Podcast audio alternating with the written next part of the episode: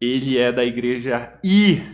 E ele está nessa noite aqui com a gente. Queria apresentar essa mesa aqui, maravilhosa.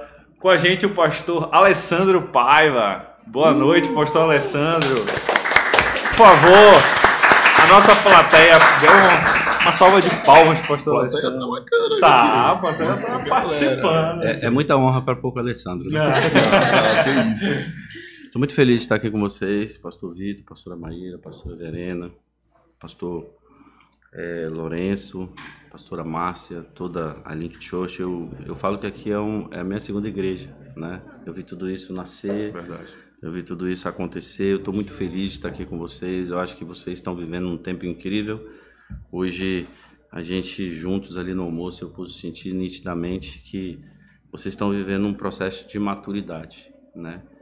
E dificuldade só vira maturidade quando você tem autoridade sobre aquilo que te opõe, né? Então, eu estou muito feliz porque Vai as anotando aí, dificuldades, as Vai dificuldades pegando as palavras-chave logo aí que já As dificuldades- as dificuldades estão afiando a maturidade. né? Então eu estou muito feliz de estar aqui, de ter essa conversa aqui no podcast, no canal de vocês. Eu tenho certeza que vai ser um tempo incrível. Você que está nos ouvindo, compartilhe isso aí para que mais pessoas possam ter acesso àquilo que a gente vai estar conversando aqui. Obrigado por nos receberem com tanto carinho, tanto amor. Te amo. mano. Legal também. É uma honra ter Muito você feliz aqui, É cara. uma honra ter o senhor aqui com a gente, né? Muito. E já aproveitando o gancho, o pastor já fez o convite, mas eu vou ratificar aqui, vou frisar. Martela, Silas. Hoje a gente não tem link nas casas, então você que tá de bobeira aí, o pessoal da sua link, é, reúne todo mundo aí na sala, liga aqui no canal Link Church TV e chama todo mundo porque hoje nós vamos tratar de diversos assuntos e você já sentiu aí só na apresentação do pastor Alessandro, né? Então o negócio Já, vai ser já bom. peguei umas três frases de chave aqui pra anotar. Né? Depois Cada eu vou voltar lá em casa umas, o, o vídeo e É. só. umas três frases já pro Twitter aí. Já É. pega, pega logo aí. E junto com a gente tá o pastor Vitor Ledo, uma salva de palmas pro pastor também. Profeta de casa tem honra. E a Verena, mais conhecida como Beca para os íntimos. Também. Ela é diretora da Link School. Mais de 60 alunos nesse segundo semestre. Um recorde de 75 aprovação. alunos, 75 alunos, cara. Mais outra turma Mas de estudos bíblicos. bíblicos. Então, Mais de 60 O alunos. negócio tá, o negócio tá Pra glória forte. de Deus. Pra glória de Deus. Deus é bom. Pastor Vitor, queria lhe perguntar como foi que o senhor conheceu o pastor Alessandro para iniciar essa Pois é, noite? antes de eu contar essa história, Silas, Sim. eu preciso falar aqui um negócio. É meio interno, mas eu vou falar que eu sei que a galera quer, quer, quer ouvir Sim. essas coisas. O Noah, eu- o Silas só começou apresentando aqui. e eu não tenho como não me lembrar Eu do, do, disso, do Noah. eu. Eu, eu, filmei o Noah essa semana, ele imitando o Silas. Noah é meu filho de 7 anos, acho que a galera que tá assistindo, a maioria sabe. É o meu mais velho, que ele tava Sim, no almoço com a sim. gente. E o Noah, um dia desse, chegou em casa e ele. Boa noite, Link Church! E ele começou, o que é isso, filho? Ah, é o tio lá que apresenta. ele imitando o Silas. Aí hoje ele me viu no almoço aí ele, boa noite, seja bem-vindo, Nick Ó. Church! É uma referência. Fica imitando, é uma referência. Já tem um substituto É, olha aí. da nova geração. Aí treinando já, galera. Gente, então, boa noite para todo mundo que está aí online nos assistindo, bem-vindos. Vou martelar mais uma vez, convida o pessoal aí. É, compartilha aí você com o teu grupo do WhatsApp aí da tua link, é, com os teus amigos, manda aí, vamos aumentar o número de pessoas aqui. Eu creio que vai ter muito ouro aqui, muita, muita coisa Amém. preciosa que a gente vai falar aqui. E eu creio que isso daqui é um bate-papo, mas também um discipulado de grupo, né, cara? A gente vai compartilhando e, e eu creio que, é, às vezes, dessa forma bem informal, bate-papo, a gente vai aprendendo muita coisa preciosa. Né? E assim, contando um pouquinho, né, como a gente, a gente se conheceu de uma forma um pouco inusitada, um pouco interessante. E hoje eu contei na reunião de líderes no almoço. E, na verdade, não teve muito a ver comigo a forma que a gente se conheceu. A Maíra, é, a gente estava na conferência lá do Nova Geração. E aí a Maíra falou uma hora, amor, bora lá fora, porque eu quero, eu quero ir lá na- comer um brownie. Eu lembro que, que tinha um negócio de um brownie lá. Sim, era gostoso. Gostoso demais. E aí a Maíra, quem conhece ela sabe que ela é louca por doce. E ela falou, bora lá fora ver aquele brownie que ontem eu cheguei e tinha acabado, eu tô desejando brownie e tal. E a gente foi. Quando a gente tá indo, o Railson, né, que agora tá aqui em Belém, Sim. era daí. Né? Enfim, aquelas coisas que Deus vai fazendo. Maíra é melhor, uma das melhores amigas da esposa dele, né? Nos conhecemos lá em Brasília quando moramos lá. E aí o Railson chega, vem cá, pastor, deixa eu te apresentar o apóstolo Alessandro. Aí eu falei, é mesmo? Pô, ele, tá, ele tava aqui ainda agora, peraí, eu vou já achar ele e tal. Aí te achou na hora, você tava passando, aí ele, pastor, e tal, nos apresentou e sumiu. Ele só fez nos apresentar e foi embora. E aí, é, eu lembro que a Maíra estava num processo na vida dela muito, muito específico, porque ela tava, é, Deus estava é, é, é, revelando para ela, assim, interiormente, é, o papel dela social, né? Muito essa questão, o chamado dela Sim. na área jurídica, né? Naquele lugar ali onde ela estava sendo levantada no Ministério Público, né? Onde ela, onde ela trabalha já há alguns anos. Mas era um tempo que Deus estava, sabe, borbulhando dentro dela. Aí você conhece a gente, aí você vira para ela e começa, cara, a liberar um monte de palavras assim muito específica, muito específica né? Tipo, olha, eu te vejo assim, assim, assim e tal e tal. E ela começa a receber e ela faz assim, quando eu vejo ela, a cara dela começa a deformar, ela começa a chorar, né? E é engraçado, ela não estava grávida dessa vez. As outras vezes que a gente foi, eu acho que todas ela estava. Dessa vez ela não estava grávida, então, tipo assim, não dá nem pra dizer, ah, tava sensível por causa da gravidez. Mas ela começa a chorar muito, e aí, cara, ela começa a se inclinar assim pra frente. E assim, poxa, eu conhecendo o, o, um, dos maiores, um dos líderes do, do, do, evento que eu tô, né? Esperando assim, poxa, ter uma conversa ali mais formal, né? Um negócio, né? Não, já rola um maior chaba com a minha esposa e ela começa a chorar, mas não é um chorinho, né? Vem aquele choro, tipo, gemidos inexprimíveis, Sim. assim. E ela começa a um ralo, e começa a babar, e começa a catarrar. Eu fiquei, meu Deus, a cena tá ficando feia, mas ela tá recebendo. E aí ela cai no chão, isso ali é, ela tá aqui atrás, gente. Ela tá aqui dando teco já. Tu quer participar aqui com a gente? Vem logo pra cá. e ela lá no meio cai, na, no meio da livraria lá que a gente tava ali na, no hall. E, cara, recebe um grande chaba. Eu lembro que foram palavras muito específicas, né? E dali em diante a gente é, é, assim se conectou, né? E, e, foi muito bacana porque ali começa algo, né? E depois você vem ainda lá no Tenoné, quando a gente pastoreava sim, lá. Sim né? E aí cada ano você tem, eu acho que cada ano você tem vida aqui, só não veio no ano de pandemia, agora 2020 foi. porque não, não dava, mas eu acho que nos últimos anos, acho que você foi em 2016 ou 17, acho que foi 2017 que você 17. foi lá no Tenoné, a gente estava começando a Link, Isso. né? E aí depois já veio, né, 2019 você veio de novo, aí já na Link, já na, aqui no prédio, lembra? Aí Sim. 2020 já veio pandemia e tal, aí 2021, você veio agora 2022. Né? Isso mesmo. E, e, eu vejo assim que, é, é, gente, o que eu quero falar com essa história aqui é que a gente não faz evento, né? A gente não faz, é, a gente não faz evento por fazer evento. A gente não traz o pastor Alessandro aqui para, sabe, ah, vamos promover um evento, chamar um cara, gente boa, um cara que é, tem um dom somente. A gente não se move somente em dom. Eu acho que o dom ele é muito importante. Mas eu sempre estou tentando farejar isso. Eu aprendi com meu pai, pastor Lourenço. Né? Eu estou sempre tentando é, entender quem Deus quer me conectar, porque eu entendi que o reino ele é feito por isso também. Alianças, né? amizades, pessoas que se conectam. E hoje na reunião de líderes eu falei, eu vejo aí como a link daqui a alguns anos, cara. Uhum. Então, assim, eu, se eu posso aprender contigo né? e não cair nos erros que talvez vocês caíram. Ou, ou se eu posso aprender a ter mais sabedoria com vocês e até as coisas que a gente, os problemas que a gente tem, toda igreja tem problema e muito, né?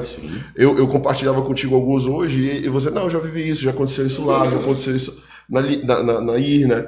Então, assim, poxa, com a experiência de vocês, eu vejo vocês é, é, como se fosse essa extensão mesmo da Link, né? E é muito louco. Até a questão familiar é muito doida. É Porque eu olho pro, pro teu pai, eu vejo meio que o meu pai, eu olho vocês, eu vejo o Verena, o Lucas, o pessoal. Né? E é muito doido isso que Deus está fazendo, cara. E conectou mesmo. E o que é legal é, é você que está nos ouvindo, agradeça a Deus porque você está numa igreja familiar. Entendeu? Porque é, tudo começou numa família. Verdade. Então, quando você está cercado por um princípio familiar, você está cercado por uma legalidade. Né? E a forma que a gente se conheceu foi uma forma muito especial. Né? Primeiro, foi num ambiente onde Deus estava. Segundo, debaixo de uma revelação muito específica. Né? E não tem como construir uma aliança melhor do que num ambiente como esse. Então, assim, esse, esse tempo, vendo o crescimento de vocês, é muito incrível. Entendeu? Porque as pessoas querem crescer em número e eu vivo falando e vou continuar falando. O sucesso de uma igreja não está no número de pessoas que sentam nela? Está na decisão de você viver seu destino em Deus. Porque quando você vive, você desperta outras pessoas. E eu vejo isso aqui de uma forma muito clara, entendeu? É muito legal. É, quem vem de fora sente isso. Eu tô te falando porque quando eu entro aqui, é, meu coração acelera. É muito parecido com o que a gente está vivendo na igreja. Então, cara, vocês estão. Não é que vocês estão no caminho certo. Uhum. Vocês estão no caminho que Deus criou para vocês. Amém. Entendeu? Continue nessa rota. Foi, tem sido muito legal todo esse tempo que a gente está junto. E eu vou dizer para vocês, eu acredito que 2022, nos próximos três anos aí, Deus vai esticar vocês. Já está esticando. Entendeu? Tirando a conferência, levando para outro lugar, entendeu? Aumentando a visão. Parece que as dificuldades que estão ao nosso, ao nosso redor são maiores. E deixa eu dizer algo para vocês. Às vezes Deus aumenta é, o desafio, mas não quer dizer que ele vai ser é, gigante para vocês. Não, às vezes, quando você vive em obediência e Deus leva você a um grande desafio, a pressão diminui muitas vezes, ela não aumenta. Isso não quer dizer que ela vai aumentar. Entendeu? quando você aceita, você diminui a tensão que está ao seu redor. Então, eu creio muito que vocês estão vivendo isso, né? esse tempo incrível. E vocês vão entender algo.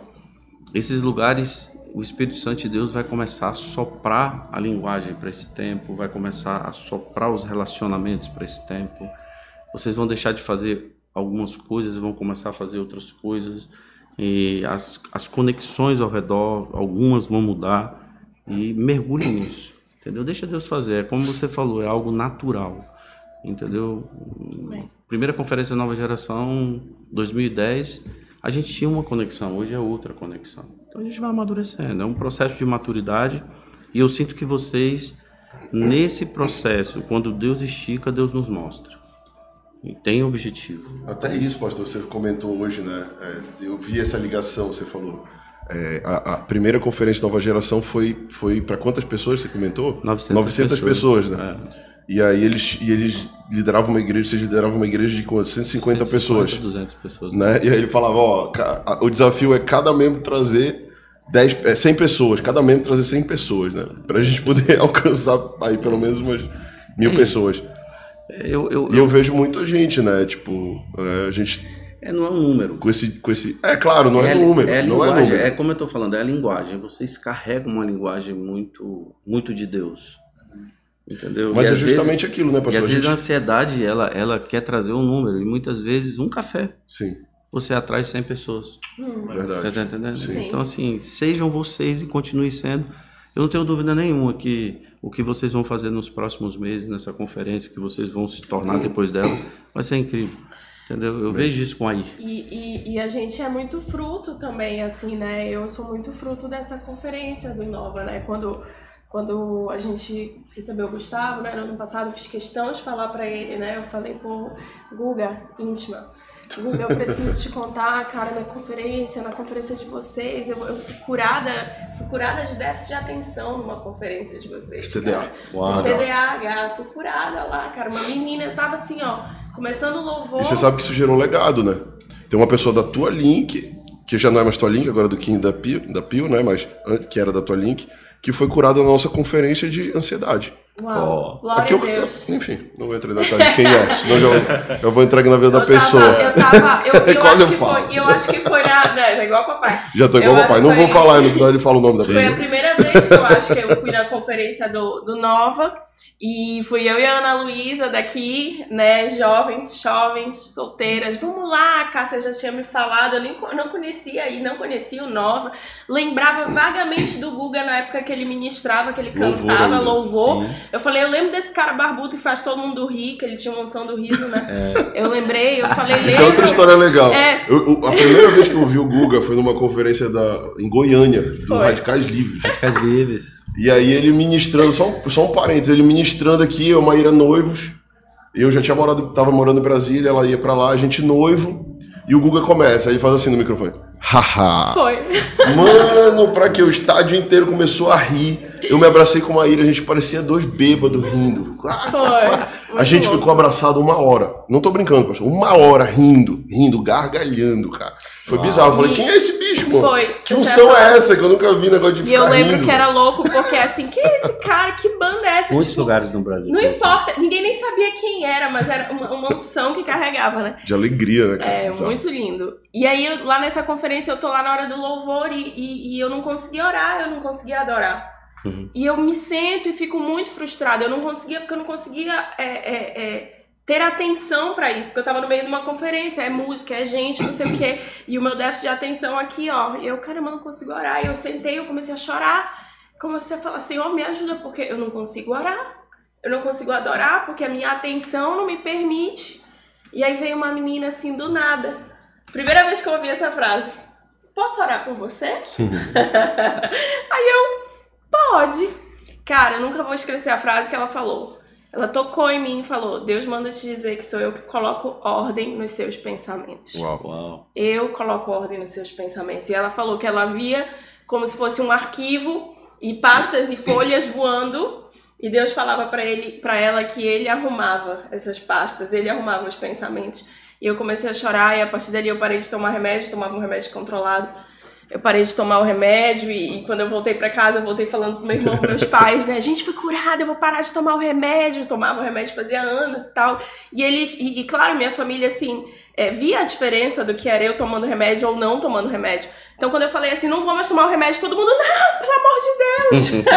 o papai toma esse remédio, minha filha, que senão você bate o carro uma vez por semana. Tu tem que Esquece tomar. de botar eu, gasolina. não- eu esqueci de botar gasolina no carro. Ela dava prego assim toda semana, cara. Uau. De, com não, o carro. surreal. E aí ela ligava, ela já nem ligava mais pra mim, porque eu falei, cara, eu já cansei já de te, de te socorrer, eu tenho que trabalhar aqui toda semana, é isso. Era, era, era feio o negócio, era duro. E, e claro, poxa, eu tinha crescido com ela quebrando os meus brinquedos, perdendo as minhas coisas, eu sou um cara super organizado. né? Deu graças a Deus, você foi curado. Quando ela foi curada, o quê, mano? Eu sou grato a Deus até hoje, velho. Mas muito. E aí, A alegria cara, e Muito. Isso reverberou velho. muito na minha vida também. Porque, poxa. E aí, cara, enfim, incrível. Fora isso, eu podia contar milhões de testemunhos que aconteceram numa conferência. E às vezes a gente escuta, né? A gente escuta pessoas falando por aí, né? Não, não sei o quê. É, é só uma conferência, é só uma conferência. Por que, que as pessoas, né? Sempre tem os haters, né? Por que, que as pessoas dão tanta ênfase para uma conferência? Deus também pode se mover, não sei o quê. Pode, Deus pode, mas, cara, coisas incríveis acontecem quando muitas pessoas se reúnem no mesmo propósito É isso aí. né? E a nossa conferência é sobre unidade, é sobre essa unidade de pensamento. A Sim. Bíblia fala, se Sim. forem um, Uhum. né? Então, eu creio muito assim, eu já quero lançar aqui pra você, sabe, que tá assistindo a gente. Cara, coisas incríveis acontecem em conferência.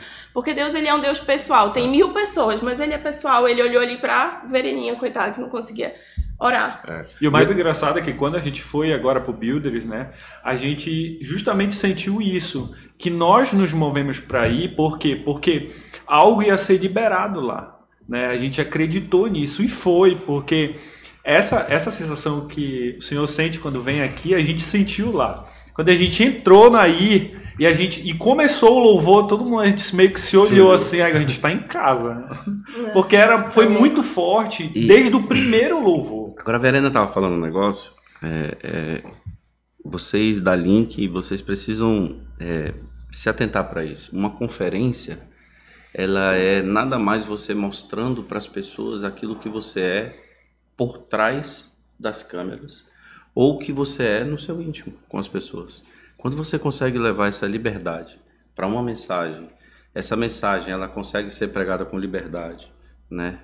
É, calçada na Bíblia, as pessoas entendem isso, eles começam a entender que muitos começam a reajustar ou realinhar o seu estilo de vida. Nós temos uma geração que carrega muita carga, entende? Eles estão muito sobrecarregados de carga. Então, quando eles olham liberdade, eles enxergam que o reino de Deus é algo simples de ser vivido. Jesus é algo simples de ser vivido, entende?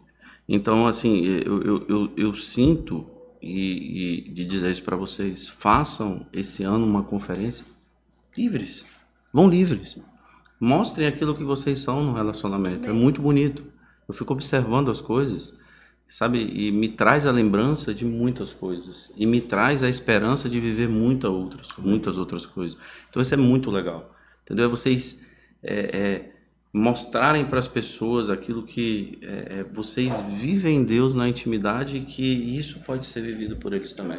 as pessoas elas admiram as coisas pequenas na nossa vida. É. Às vezes a gente quer mostrar o grandão, entendeu? Só que ela não vai conseguir carregar aquilo. Ela quer o mínimozinho para ela sair do lugar onde ela está de angústia e viver uma novidade de vida. E uma novidade de vida é, é, é um livro chamado, leiam esse livro, Hábitos Atômicos.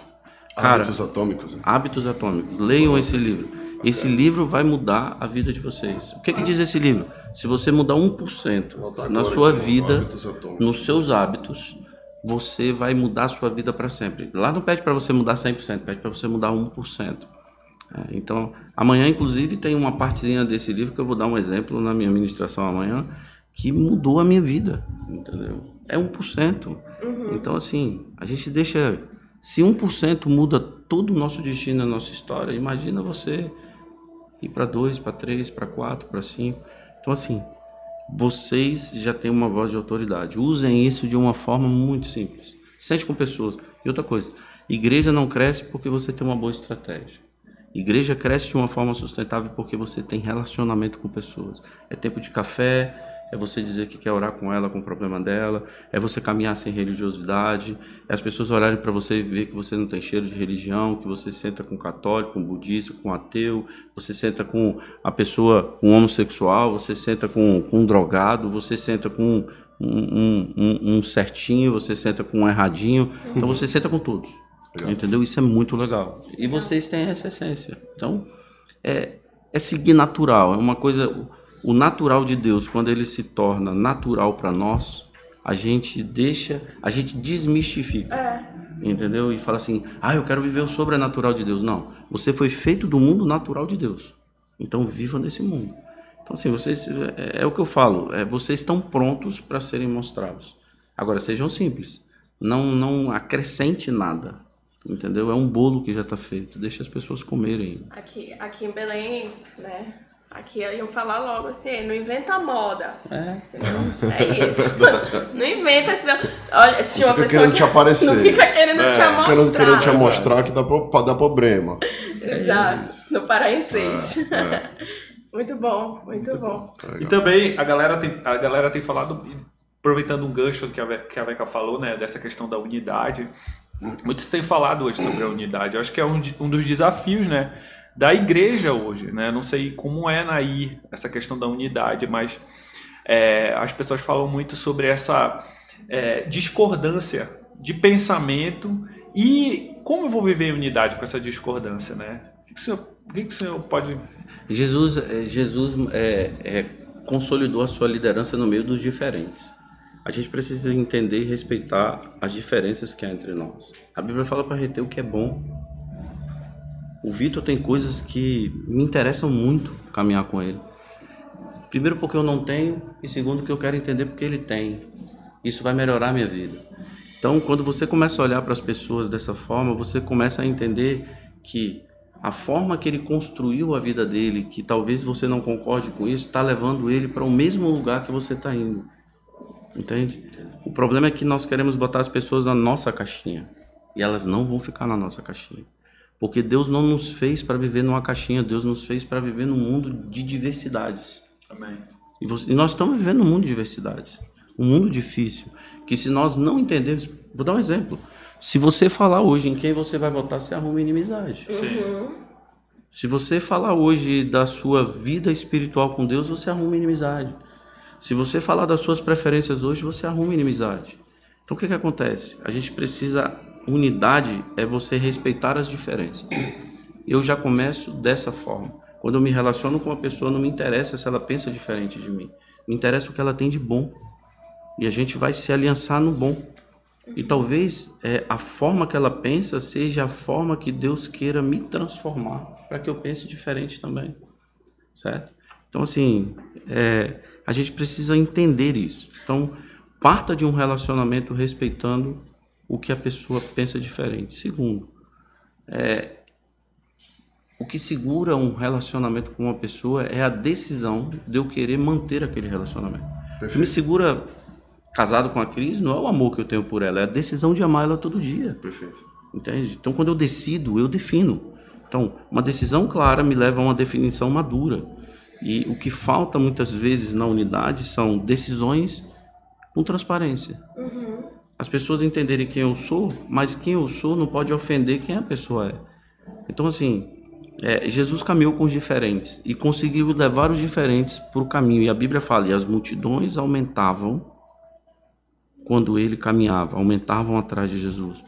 E eram pessoas diferentes. Eram fariseus e escribas que na verdade se tornaram inimigos que se tornaram eram inimigos que se tornaram testemunhas, porque eles levavam para os lugares onde eles estavam, para as rodas de questionamento de quem era Jesus, a lei questionando a graça, e eles falavam do que Jesus estava fazendo, então eles estavam divulgando o reino de Deus. Então entenda, as pessoas que não concordam conosco, que não querem é, se aliançar conosco, elas vão levar a visão que está dentro de você para outros lugares e talvez ela esteja te semeando como uma semente para aquele tempo. Então a gente tem que aprender a conviver com as diferenças. As diferenças que nós temos não podem nos separar da, do propósito que Deus tem para nós nessa geração e no legado que nós vamos deixar para as próximas gerações. Então, eu falo que eu tive, eu tive na vida pública 13 anos, eu sentei com muitas pessoas diferentes de mim. E foi o tempo que eu mais cresci e pensei em unidade.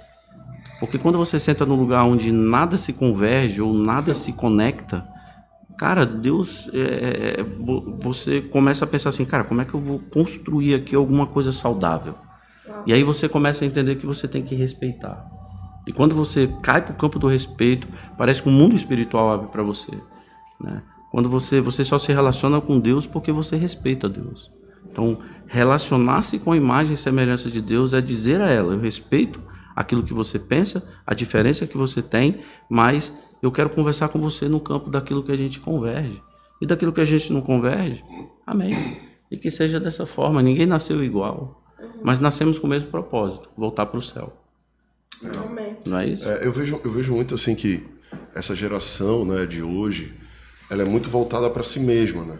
É. Então, assim, é, é, é, aquela famosa geração do mimimi, né? que o pessoal fala muito. Né? Por quê? Porque o foco está sempre em si. Então, quanto mais eu estou olhando para mim, eu vou querer as coisas do meu jeito, do jeito que eu acho legal, do jeito que eu acho correto. Né? E, e o verdadeiro amor é o quê? É tirar eu do centro e eu colocar primeiro Jesus no centro e o meu próximo no centro. Então, no momento que eu, que eu entendo isso, então já não é só o que eu acho que é melhor ou o que eu acredito, mas é eu também levar em consideração o que o outro acredita e, e eu decidir. Aí entra naquela palavra que você falou, né? que é a decisão, cara. Né? E às vezes eu chego com algumas pessoas que eu lidero, li, é, líderes, discípulos, e às vezes a gente diverge algumas ideias. E eu falo, cara, a pergunta é: tu decidiu me amar? Eu decidi te amar. Mesmo tu errando, mesmo tu caindo, cara. A gente fez uma aliança. É e eu decidi, cara. Eu decidi estar contigo. Eu não vou te expulsar jamais daqui, não vou te mandar embora daqui jamais. Porque eu decidi estar contigo. Agora, tu decidiu estar comigo também? Independente do que você concorda ou não concorda. Né? Porque hoje em dia as pessoas também na igreja estão assim, tipo assim, ah, eu, eu, eu, eu concordo com a visão da, da Link, ah, eu vou da Link. Ah, não, o pastor falou um negócio que eu não gosto, eu já vou para outra. Você não vai ficar em igreja nenhuma, cara. Porque ou você ouve o que Deus falou para você e decide andar em obediência ao que Deus falou, com a comunidade que Deus falou, você vai ficar pulando de igreja em igreja. Tem aquela frase muito legal de uma igreja americana, eu lembro agora o nome da igreja, também, enfim, não vem ao caso, mas é, é quando a pessoa entra lá tem escrito, proibido entrar de pessoas perfeitas. Né? E o pastor sempre fala, cara, se você encontrar a igreja perfeita, não vá para ela, porque você mesmo vai estragar ela. Né? Porque não tem ninguém perfeito, cara. Então, assim, as pessoas elas acham que elas são boas o suficiente, perfeitas o suficiente, e elas procuram igreja feito cardápio hoje, né? Uhum. Não, peraí, o menu dessa igreja aqui tá legal, gostei. É, não, né, eu tô gostando do menu dessa igreja, gosto do louvor, eu gosto disso. A pergunta não é se você gosta, se você gosta ou não gosta. Claro que é importante a gente se sentir bem numa igreja. Mas a pergunta é, cara, qual é a igreja que Deus tem para você? Uhum. Qual é. é. o teu povo? Tem aquela frase que, que eu acho que eu aprendi até com vocês. Encontre, encontre o seu povo, você vai encontrar seu destino, é cara. Isso mesmo. Entendeu? O egoísmo, é, a gente usa muito essa, essa esse. Era, virou um jargão, depois virou ministração e, e, se tornou um estilo de vida. Eu, eu acho que eu sei. O egoísmo, ele encontra desculpas. É Sempre você vai ter uma desculpa se você for um egoísta que não quer construir relacionamentos. Mas o amor encontra caminhos. Então, se Jesus, ele é o amor, e o amor encobre multidão de pecados, comece um relacionamento uhum. da plataforma do amor para o desconhecido para você, mas que é conhecido para Deus. Então, se você parte dali, você parte protegido. E, e, muitas vezes a gente tem que ir para esse lugar de humildade, né? Sim. Porque isso é um lugar de humildade total. De, de sair desse lugar de, não, porque é, o, a, o que eu sei, a minha visão é o correto e se colocar nesse lugar de realmente. Porque a gente julga também, né? É. De, de, sentar e de ouvir, que nem você falou, e realmente buscar conhecer aquela outra pessoa, Justamente. porque ela tem uma construção diferente da nossa. Né? Poxa, ela pensa dessa maneira, que por que, que ela pensa dessa maneira? O que que, o que, que, o que, que ela aprendeu que foi diferente de mim, que ela construiu dessa maneira, né? e, e, e e isso é, não tem jeito, isso aí é mesa. Mas é, não é uma mesa no, no, no sentido de eu, eu quero é, te, te ensinar a, o que eu sei, a minha visão, mas é mesa de, de tipo assim, vamos compartilhar aqui o que nós dois temos e, e, aprender um com o outro. É, e a única oração de Jesus que não foi respondida é Pai, que eles sejam um comigo, assim como eu sou um contigo. Né? Então, assim, ser um é muito difícil. É. Nós temos um desafio nessa geração de ser um com o nosso próximo. Exige muito, né? Justamente. É uma oração que. Por que, que a gente não consegue ser um? Porque nós somos é, muitas vezes pedaços. Esse é o tema da nossa conferência. O tema da conferência é Somos Um. Um spoiler. Que é tipo assim, algo que essa, essa oração de alguma forma precisa ser respondida. Ou a gente vai pelo menos trabalhar para tentar é responder. E é começar a respeitar. Que é unir os diferentes, como você falou. É, unir os diferentes. É unir diferente. É ser incomum na terra dos iguais. Que é isso. É você ser incomum é o que para mim hoje? Eu respeito quem você é. Vamos caminhar junto. Vamos fazer essa jornada. E você vai ver que os dois vão crescer e que os dois vão chegar no mesmo lugar. As pessoas não precisam pensar como Pastor, nós. só para você ter uma ideia, a Verena tem uma pessoa conhecida que, assim, eu, eu vejo que isso é um problema social. E eu, eu, eu assisti um, um, documentário um tempo atrás que chama O Dilema das Redes Sociais, eu acho. E ele fala exatamente o quanto que as redes sociais têm influenciado o comportamento do ser humano, né? E, e justamente, o que, que é o, o, algoritmo aqui, né, do, das redes sociais? É ele te entregando só o que você quer ver. Inclusive, eu estava no vestiário da academia essa semana, falando de tênis, igual a gente estava conversando agora, tá, tá na, na, onda dos tênis e tal. E eu conversando com meu amigo lá, aí a gente saiu de lá, aí ele me mandou um print. Ele falou: Cara, olha o que apareceu para mim, um patrocinado aqui de um tênis. Bizarro. Mano, eles ouvem, velho. Eles ouvem, cara. Bizarro entendeu? Isso. Não tem como. Ele falou: Nunca pesquisei nada disso. Tu citou o nome de um tênis, aí olha aí o que apareceu no meu celular. Pra ele, velho. Entendeu? Eu não sei, enfim. Eles ouvem. Mas o fato que eu quero chegar é, é, é o seguinte é que esse negócio tem moldado a forma como, como a gente lida. E qual é o problema? É que esse negócio foi moldado para satisfazer um problema do ser humano. Uhum. Uma área do homem caído, que é o quê? Botar o homem no centro, que é o alvo do diabo. É. O alvo de Satanás é botar o homem no centro, porque quando bota o homem no centro, Deus sai do centro. Né? Então, assim, o que eu quero falar aqui é que um dia desse a gente estava conversando, eu verendo, uma pessoa chegou com ela, uma pessoa que prega o amor. O problema é que as pessoas não sabem o que é amor, para começar. E ela prega o amor e tarará, e não sei o que, vamos amar, love wins e tal. E aí, bicho, a Verena postando as coisas de, de igreja e tal, e aí ela, ah, não concordo com isso, não concordo com aquilo, vou deixar de seguir. Mano, uma das melhores amigas dela. Sim. Entendeu? Eu não te sigo mais na rede social. Eu quero te seguir porque eu não concordo contigo. E na verdade começou a criar briga com ela, entendeu? Online e tal. E tipo, mano, eu te amo, cara. Oculta aí meus stories e tal. Não precisa deixar de me seguir. Entendeu? Mas, geração Mas é uma geração, é isso, entendeu? Não, Ó, a pandemia. Não quero saber. Eu falei, eu falei assim pra ela, cara, tem muita coisa que você posta que meu. Porque ela falou assim, os seus posts me ofendem. Eu falei, tem muita coisa que você posta que me ofende, mas eu não vou deixar de sentar na mesa com você por isso, porque eu escolho te amar. Além daquilo, além, além das ofensas, eu escolho te amar. E ela falou, não, não, não consigo e tal. E, e, é uma pessoa que prega chocada, o amor. Chocada. Agora, Mas é o amor do homem. Agora eu estava fazendo um estudo, é, a gente estava fazendo uma análise da, da IR, o que ela se tornou depois da pandemia. Claro que a gente não saiu ainda, mas depois do isolamento social, tudo. Uhum. E eu comecei a estudar sobre, sobre essa questão de depressão, é, suicídio, automutilação. Eu comecei a mergulhar nisso.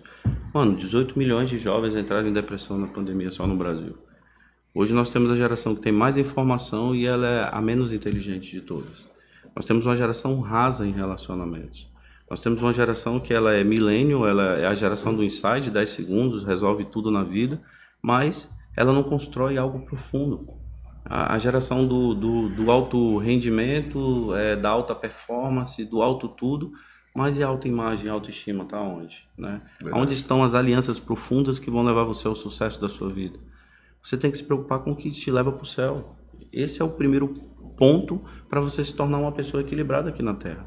E aí o ativismo, ele começa a nos empurrar para os lugares onde a nossa alma ela pede é, é, é ela, ela pede para a gente consumir o que a sociedade quer nos vender e a gente começa a vender os melhores tempos, a gente começa a estar, é, deixar de estar com as pessoas que é, é, alimentam a, a, pessoa de Cristo dentro de nós, a gente começa a negociar o tempo da gente na igreja, o tempo da nossa devocional e começamos a ficar uma geração rasa, certo? O que impactam as gerações de hoje quando eles olham para trás? O Billy Graham dentro de um estádio pregando uma mensagem simples de evangelismo e uma multidão chorando e chegando a Jesus. E quando você olha para essa geração, você começa a, procurar líderes que talvez caibam na nossa mão, que fazem coisas parecidas com isso. Entende? Isso me, me, me leva a ficar pensativo. Será que eu não compliquei o evangelho? Hum. Entendeu? Será que eu não estou me tornando raso como algumas pessoas? Será que é, eu, quero, eu, eu, eu, eu não estou caminhando por um caminho onde eu onde eu estou complicando a vida das pessoas para servir Jesus? Então, assim, a gente, a gente não pode cair nessa. Verdade. O evangelho é simples. É simples. E tem que ser é simples. simples.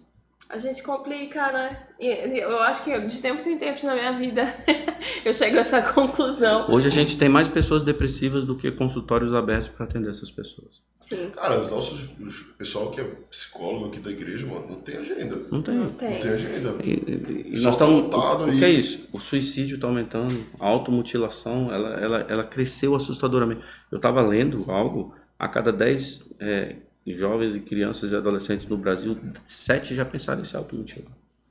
Então, é uma geração que sente muita dor por dentro. A gente Sim. precisa resolver essa dor. Sim. E essa dor só vai resolver, sabe como? Se a gente apresentar para eles que é, Jesus é uma pessoa acessível. Aham.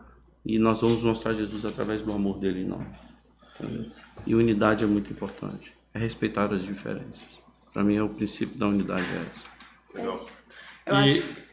pode, pode falar. Não, eu acho que a maioria das pessoas que estão aqui assistindo conhecem meu testemunho. Das pessoas que estão aqui, talvez o pastor Alessandro não tanto, mas eu vi muito desse lugar da depressão, da automutilação, inclusive. E, e eu sempre digo, eu desde 12 anos estava dentro de uma igreja, mas eu só vim conhecer esse Jesus, um Jesus que me olhou e falou: Eu te amo assim como você tá. Não tem nada que você possa fazer para eu te amar mais ou menos quando eu tinha 22 anos. Então, é, sabe, isso, isso, isso, e todas as vezes que eu tenho a oportunidade de falar sobre isso, eu falo, porque às vezes a gente pode estar dentro da igreja há muitos anos, né, e, e não conhecer o Cristo verdadeiramente, esse Jesus, né. E aí, claro, já nos leva a uma outra pergunta, né, o que que a gente tem pregado, né, às vezes eu paro para pensar e eu falo, caramba, o que que aconteceu? Que eu passei 10 anos aí e eu não conheci esse Jesus que me amava. Ninguém conseguiu talvez expressar esse amor para mim, que era um amor gratuito, né? Eu tinha muito peso de religião e quando você tem problema emo- emocional, o peso da religião ele vai te jogar mais para baixo. Então, é, isso aí é muito chave, pastor, e, e é simples. É. Quando a gente não vive o chamado, a gente se compara com o chamado de alguém. Isso quer dizer, isso te tira do casulo mais cedo. Em vez de você ser uma borboleta que voa, você vai se tornar uma lagarta que se rasteja se comparando com outras pessoas. Entende? Então é melhor fazer o caminho de volta para dentro do casulo. Então nós temos uma geração dessa forma. Não são todos, mas é parte dela. Um problema de falhas de identidade.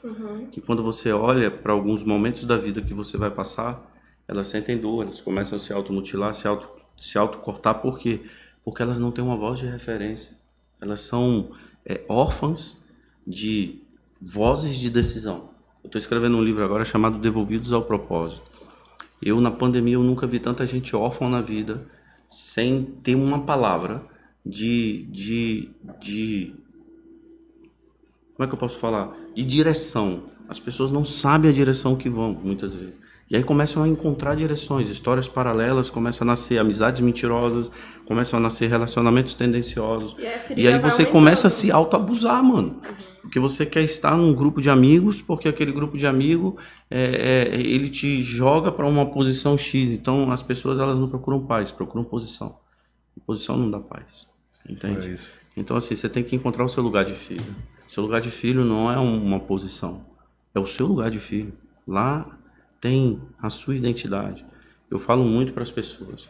A a Gabriel foi fazer agora uma entrevista para Beto, chegou no meio da entrevista, o cara encerrou a entrevista e falou: Cara, você está aprovado. Por quê?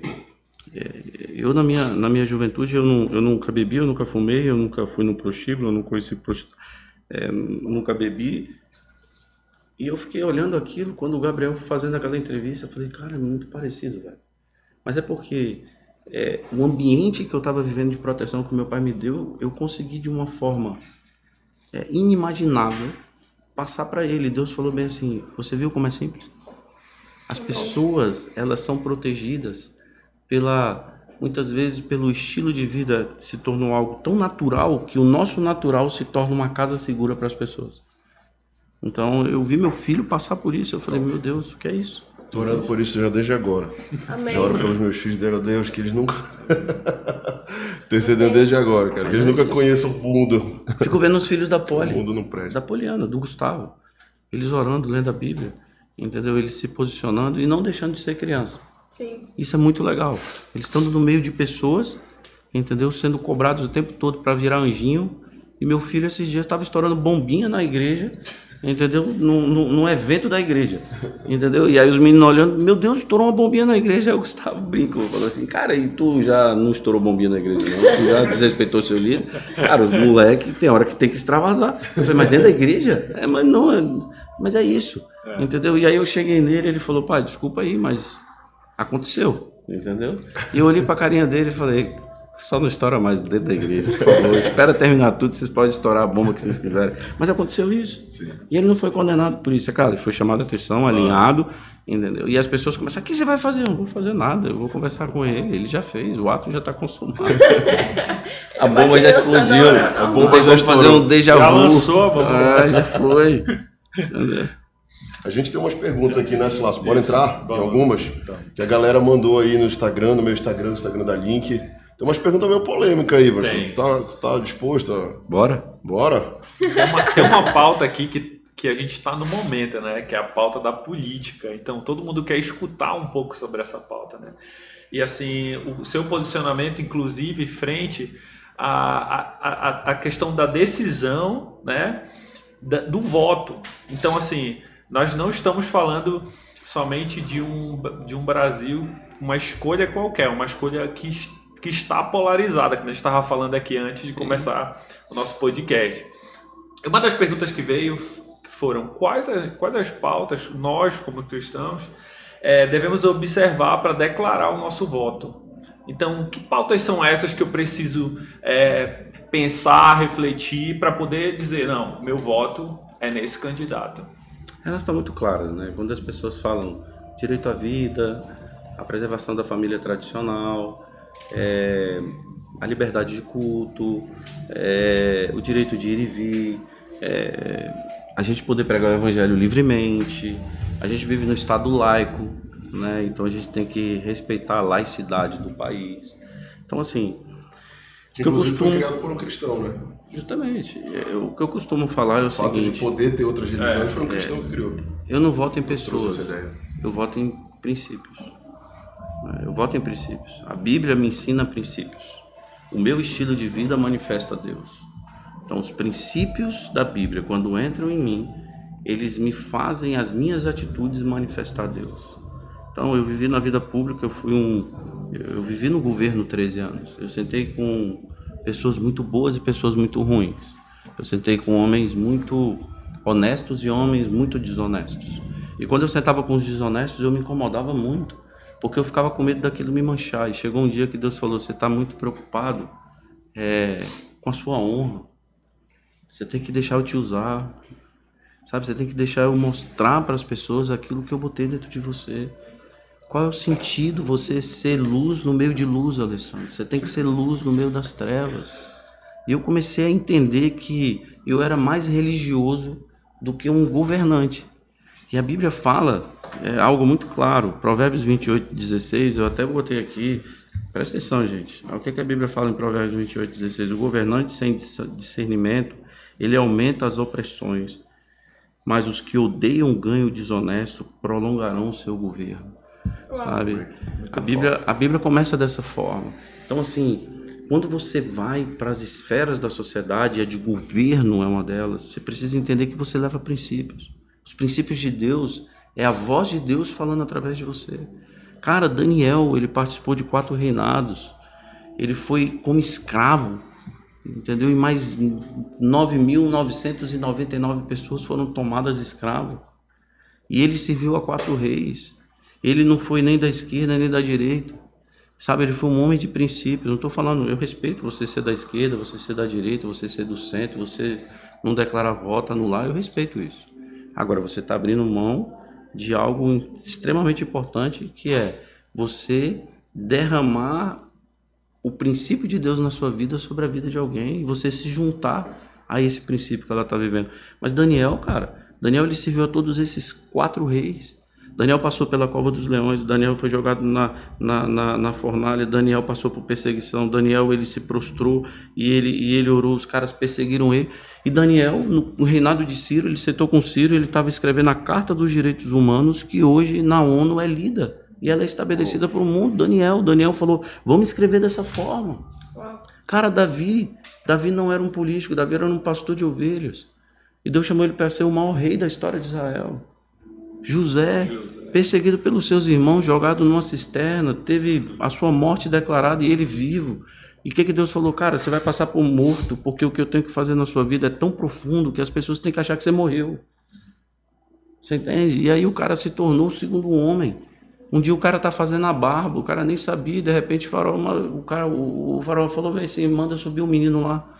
Porque ele, ele, ele decifra sonhos, ele revela sonhos. E o princípio de Deus na vida dele se tornou a voz de revelação de um sonho de um cara que estava angustiado.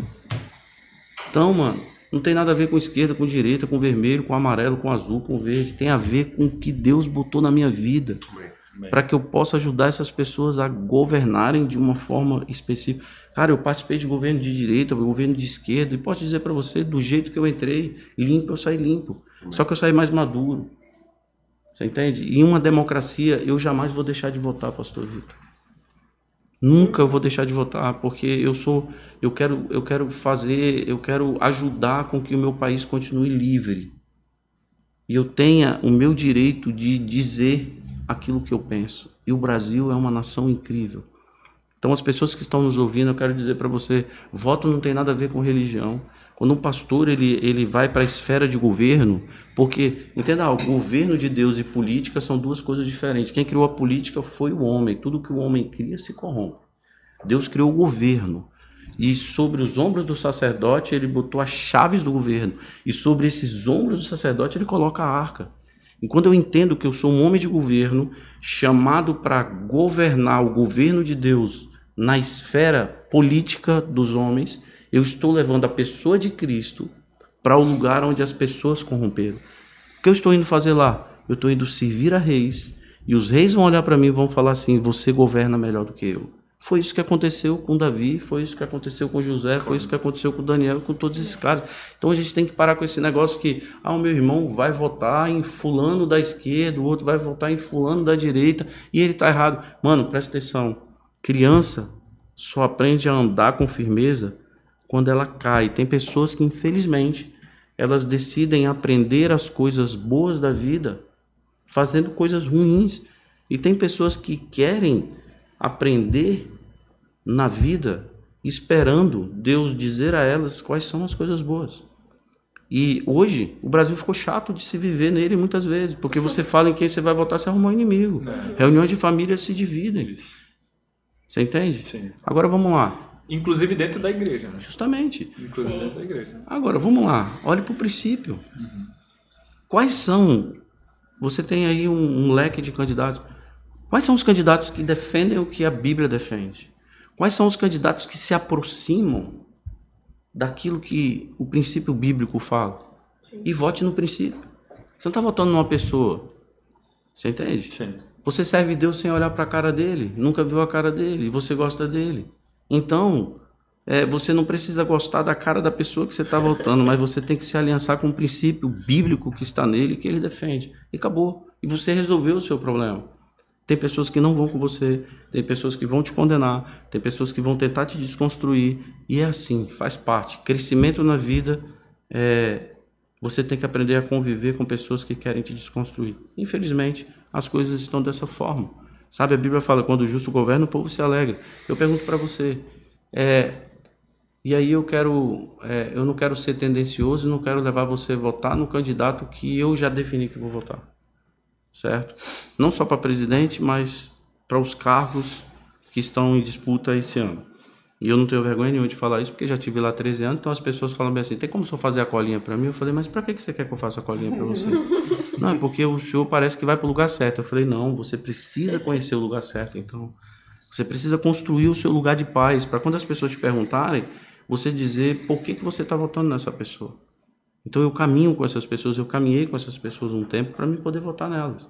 Então eu caminhei com a senadora que eu vou votar nela, eu caminhei com, com o candidato a, a, deputado distrital que eu vou votar nele, o candidato a deputado federal. A gente conseguiu enxergar de uma forma muito clara uma semente de Deus na vida dele. Eu consigo ver no executivo nacional uma pessoa que tem a semente de Deus muito forte na vida dele. Então eu consigo enxergar isso. E quando, e quando o cara tá lá na ponta, pastor, e tipo assim, ele não tem esse acesso, né? Ele não tem esse acesso, tipo assim, a, a conhecer as pessoas e tudo. Você teve essa, essa oportunidade.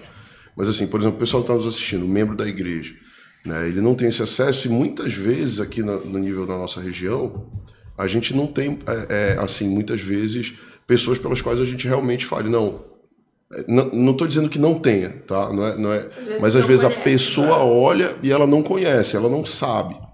Né? O que, que você diria assim, para o pessoal que está nos assistindo? É votar no princípio, no princípio da. O que, que eles fazem? Da honestidade, é, justamente. No princípio do caráter, no princípio bíblico na vida deles, porque a Bíblia fala que quando o justo governa. E para isso tem que estudar o candidato, né? É, tem que ir atrás, no mínimo. E né? aí eu digo para você e falo, e, e, e talvez choque você. O justo, quando governa, Deus não está dizendo o crente justo, quando governa, a gente bota sempre, a gente fala que Jesus é evangélico, que o evangélico é o melhor governante, que o evangélico é o melhor Sim. cara da sociedade, que o evangélico é o cara que dá o exemplo. A gente tem que tirar essa carga da gente. Uhum. Sim, claro. A Bíblia fala assim: quando o justo governa, o justo pode ser uma pessoa que não professa que a mesma não é fé nossa. Não, não professa a mesma fé. Mas ele tem atos de justiça na vida dele. João Batista, quando foi batizar Jesus, ele não queria, ele falou: não posso desatar as ataduras da sua sandália. Ele falou: me batize para que se complete esse ato de justiça. Sim. Eu conheço uma pessoa que não é evangélica, uma pessoa muito próxima minha, que é um espelho para mim, porque vive princípio desde que eu sou criança, eu vejo esse cara vivendo princípio. É, ele é... não é evangélico, mas o cara. Eu, eu, ele fez 90 é meu avô, fez 90 anos agora. Tô igual meu pai. Não vou dizer que é meu avô. Ele fez 90 anos agora. Eu falei, cara, você é um cara que eu olho e eu vejo Jesus em você. Porque eu vejo características de Jesus Sim. em você. Né? Ele é católico, ele, ele é cristão, né? Ele só não é cristão evangélico, mas ele é católico. E eu, e eu vejo. E foi um cara que teve uma posição aqui em Belém muito alta. Ele foi presidente da Companhia Docas aqui do Pará.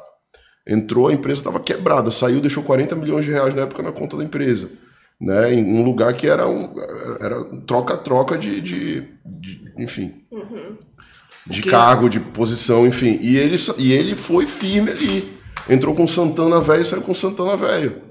Entrou morando num apartamento, tá lá até hoje, no mesmo apartamento. Então, assim, um cara que não é cristão evangélico, mas eu via a justiça, eu via é isso, isso, que você está falando. São atos de justiça. Que, que, que, seria alguém que eu facilmente votaria se, se fosse pessoas, candidato político. As pessoas né? escolhem, mas nunca foi. As nunca pessoas foi escolhem religiões as pessoas escolhem religiões, na verdade, é onde a fé dela se sente mais à vontade dela se aproximar de Deus.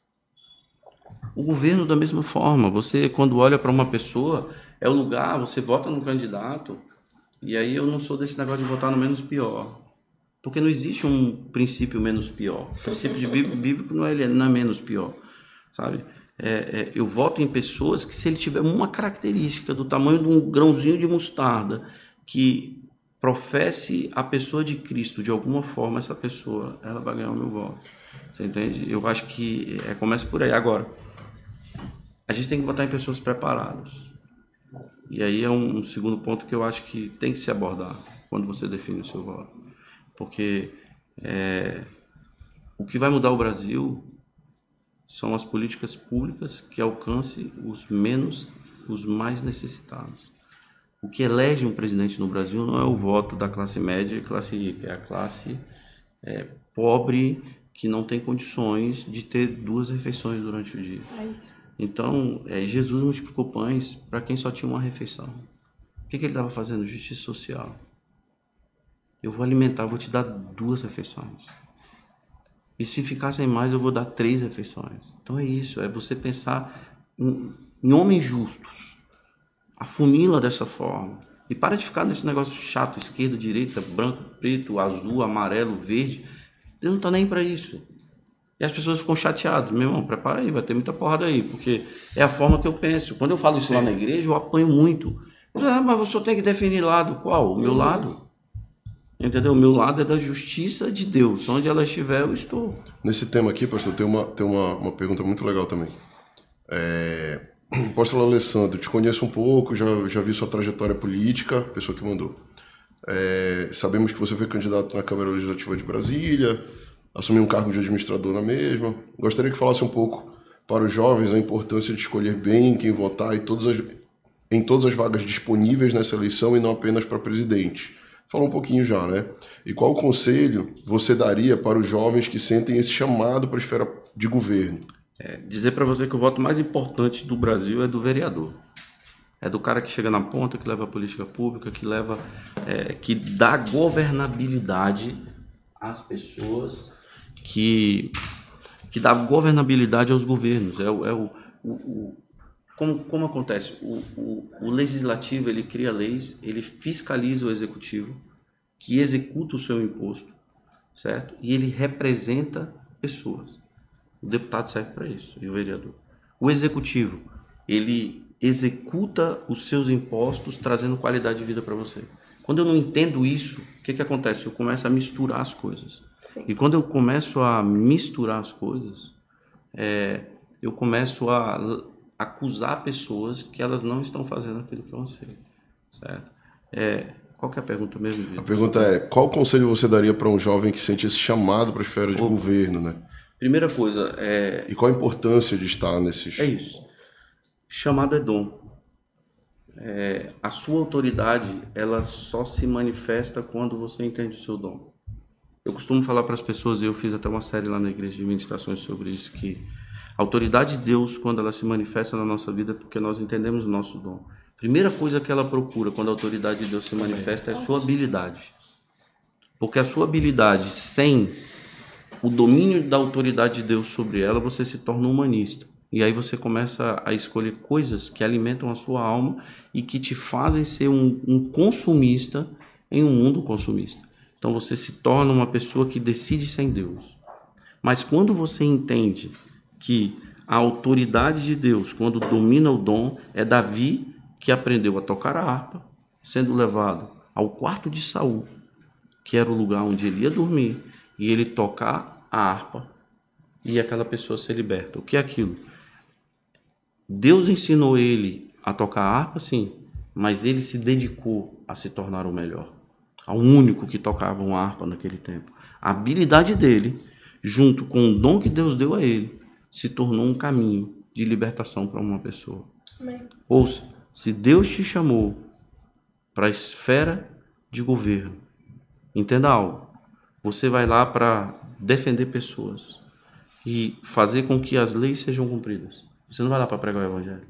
A forma que você vai pregar o evangelho é através do compromisso e da seriedade. Que o cargo que você foi empossado foi legitimado por pessoas que acreditam em você e que a esperança delas é que o imposto que ela paga chegue nela, que a, a segurança que ela precisa chegue nela, que os violentadores de crianças sejam presos. E aí um pastor que vai lá no presídio agora visitar um cara que foi preso e pregar o evangelho para ele, esse mesmo pastor provavelmente seja o cara que vai prender esse cara novamente. E aí você precisa entender o seguinte, um problema, né? justamente, você vai fazer justiça. Entendeu? Você, são papéis diferentes. Né? Você vai fazer justiça. Então é o que o Cristo pregou. Uhum. Então a gente quer é, é, cristianizar um lugar onde você tem que se tornar o homem que faz a lei se manifestar de uma forma saudável para que haja segurança, entendeu? Uhum. É, é, conosco. E aí eu para encerrar, eu dou o exemplo que o Cris deu. Se o seu vizinho vier e tentar te dar um tiro, você vai pregar o evangelho para ele ou você vai chamar a polícia? Vai pegar a Bíblia, né? Ou tu vai ligar para a polícia? Você vai chamar a polícia, não vai? É isso. Então, é, esse é o papel do governo, é ele proteger através das leis. E qual é o papel da igreja? Pregar o evangelho e fazer essa pessoa que tentou atirar em você se arrepender dos seus pecados e servir Jesus e se tornar um cidadão equilibrado na sociedade. Top. Se você tem um chamado de Deus, o que eu falo para você, procure uma escola de governo, nova geração vai abrir uma, entendeu? Logo, logo vai ter uma, uma escola dentro da escola nova geração que nós vamos preparar governantes. Como? Plataforma de política... Visão, missão e valores, plataforma de política pública, é você entender que você não pode levar uma bandeira, você tem que levar uma causa. Então você pega um pacote de situações e você vai enxergar dentro desse pacote de situações algo chamado autoridade. E você vai manifestar o dom de Deus através da sua vida. E pode ter certeza que Deus vai te colocar na frente de reis. Top. E dificilmente você não vai deixar de transformar os lugares onde você vai estar inserido. Então, assim, Amém. não é eu que me chamo. Entendeu? É o dom de Deus que me leva para aquele lugar, porque lá é o Agora, lugar da agora é importante, pastor, a pessoa definir bem também qual é o chamado dela. né? Sim. Tipo, eu fui chamado aqui, não, fui chamado para ser líder aqui, pastor aqui, ou não, fui chamado para esfera dali. É isso. E o cara definir bem isso. É não misturar as ficar- coisas. não Eu me licenciei da minha igreja durante 10 anos, praticamente, para viver a vida Claro que, é como o Cris fala, né? São cavalos de Troia que estão lá. O cara ele é cristão, ele tá com o Espírito, tá tudo dentro dele. Né? Mas ele tá desempenhando um papel ali, ele precisa entender E isso. digo para você, eu servi a um governo de um governador de esquerda. E nunca fui de esquerda. Eu me servi a um, a um governador que tinha um coração maravilhoso, mas era socialista. Quantas vezes eu abri a Bíblia na mesa, o governador sentado lá? Quantas vezes eu bati na porta do gabinete dele e falei, governador, hoje eu vim ler a Bíblia contigo. E vim entender a sua dor. E eu quero orar com você. Eu não vim te pedir um carro. Apesar de eu estar dentro do palácio e trabalhar na Casa Civil na época, mas eu estava ali para abraçar as dores e tentar dar destino a essa dor e transformar isso de alguma forma numa voz que pudesse gerar segurança à sociedade, para que pudesse, pudessem acreditar naquele governo. Daniel foi inserido nos reinados e nos reis e andou com os reis que andou para gerar sustentabilidade, para que Deus pudesse falar através dele, Deus pudesse através dele entrar no coração do rei, e o rei pudesse fazer pelo povo aquilo que Deus esperava que um governante pudesse fazer pelo povo. Então você que foi chamado para a esfera de governo, entenda. Não tem alívio, mano. É um lugar de dor, é um lugar de dificuldade, mas é um lugar que você vai ver Deus todos os tempos, se esse é o seu chamado para o seu destino. Amém. Top, a Mirena tá ministrada aí. É. Chega... É Quer ser governante? Quer? Quer ser governante? Não, mas ela ela tá tá- aqui, tipo, tá- Eu conheço voto, eu voto em você. Ela Não, e- tá falando, ela tá falando aquelas caretas. Nossa, eu devo estar fazendo muita careta, Muita gente. careta. Mas lá não, muito mas bem, a câmera tá tranquila. bem? É porque O pessoal da figurinha tá ligado aí. Né? Esse- deve, deve ter Esse é um assunto, figurinhas. esse é um assunto que eu falo com tanta tranquilidade, sabe por quê? Mano, eu recebi, eu fui muito perseguido. Tem noção, eu fui muito perseguido, muito. Eu recebi 22 ameaças de morte em um ano. Porque eu decidi prender uma quadrilha de venda de favorecimento no governo. Uau. O cara entrou no meu gabinete, botou o dedo na minha cara e falou assim: Eu vou te matar, mas não agora não, eu vou te matar quando você esquecer. E eu falei: Cara, morrer com Cristo é lucro. A gente construiu leis. Eu, como administrador de uma cidade, eu não tinha nem como construir lei, que eu não sou deputado. A gente propôs leis para botar uma cidade em equilíbrio. Mas esse é o meu chamado. E eu não me sinto condenado por isso. As pessoas elas olham, condenam, falam. E como é que tá isso? Mas ainda tá, Mexerico. ainda tá esse chamado aí ativo? É, não tá? Essa Como eleição, é que não, tá? essa eleição não saí candidato, a última eu tive mais votos que três deputados eleitos. Só que eu estava na legenda errado. Eu decidi ficar na legenda, eu poderia ter saído. Uhum. Mas eu decidi ter fidelidade à pessoa que acreditou em mim para que eu pudesse fazer a política pública que estava dentro de mim e se tornar realidade para as pessoas que estavam ao meu redor. Então eu decidi ser fiel. Eu, eu perdi uma eleição ganhando. Eu não me sinto acusado de nada, certo? E, e nessa eleição eu pedi para Deus um sabático na conferência Nova Geração de dois anos atrás. E quando eu estava subindo no púlpito para pregar, Deus falou: eu, eu, eu aceito o seu sabático. E naquele dia tinham três jornais que tinham muita comunicação na minha cidade. Eu dei a notícia e uma pessoa que me perseguiu muito. Ela falou bem assim: Eu posso escrever o que o senhor falou? Eu vim aqui lhe pedir perdão. Eu falei: Pode. Então eu estou num sabático, essa eleição não sair e, e eu quero preparar pessoas para governar. Eu não sei se. Eu não posso falar isso, né? Eu sinto que a gente tem muitas profecias muito poderosas sobre a nossa vida, mas eu quero muito ajudar pessoas a, a chegar nesses lugares sem, sem tantas feridas, Também. entendeu? Entendi. A igreja, ela provoca muitas feridas nas pessoas que elas enviam. É só você fazer alguma coisa que combate ou que bate de frente com a religiosidade dela. É que a, a política ainda é um grande tabu nas É. igrejas, né? Então, assim, é, eu compartilhei já com o pastor, né? Eu tenho. De algo que a gente tem que falar, por isso a gente tá A- a conversando gente também tem aqui. que Precisa falar. entender, até pra Isso galera entender o rolê. Claro. E eu acho E é, é, uma, é uma esfera, É uma é uma esfera- esfera, da sociedade. Totalmente. E aí eu entro E- até naquela questão da parábola de Jotão, né? Do espinheiro. Eu, vou até, eu acho que gravar um vídeo falando sobre essa parábola, porque o pessoal se ausenta de falar sobre isso, e aí vem o espinheiro e abraça todo mundo e vai espetando todo mundo. Sim. Porque o pessoal não, não entende a importância disso. E, e às E vezes. muitas vezes, desculpa ver que eu te cortar, fazendo isso a vida toda, né? Como irmão mais velho, mas no almoço de família, sei lá. Nunca me deixavam Nunca falar. deixava a bicha falar lá, ficava, deixa eu falar. Não, peraí, Verena, rapidinho. Mas só para concluir aqui, já, te- já volto a palavra para você. É, muitas vezes a gente, como igreja, se fecha nisso, né? E por muitas vezes não entender, não compreender, também se ausenta de falar. E por medo, por essa questão da religiosidade, né? de, de, de não entender que o evangelho ele, ele é abrangente, cara. E, e, e que a gente tá hoje num, num estado, né? Ou num, é, numa formatação que é uma democracia. E a democracia, é, a palavra etim- etimologicamente diz que é o povo que escolhe, é o povo que lidera, né? Então, assim, é, a gente precisa entender que nós, como uma parcela muito significativa da sociedade, precisamos entender isso para a gente se posicionar direito também. É, e o Brasil, ó, a sinalização. Desculpa, eu vou devolver a palavra pra você. Já era, perdeu, Verena. Bichinha, perdeu. O Brasil está indo para as ruas.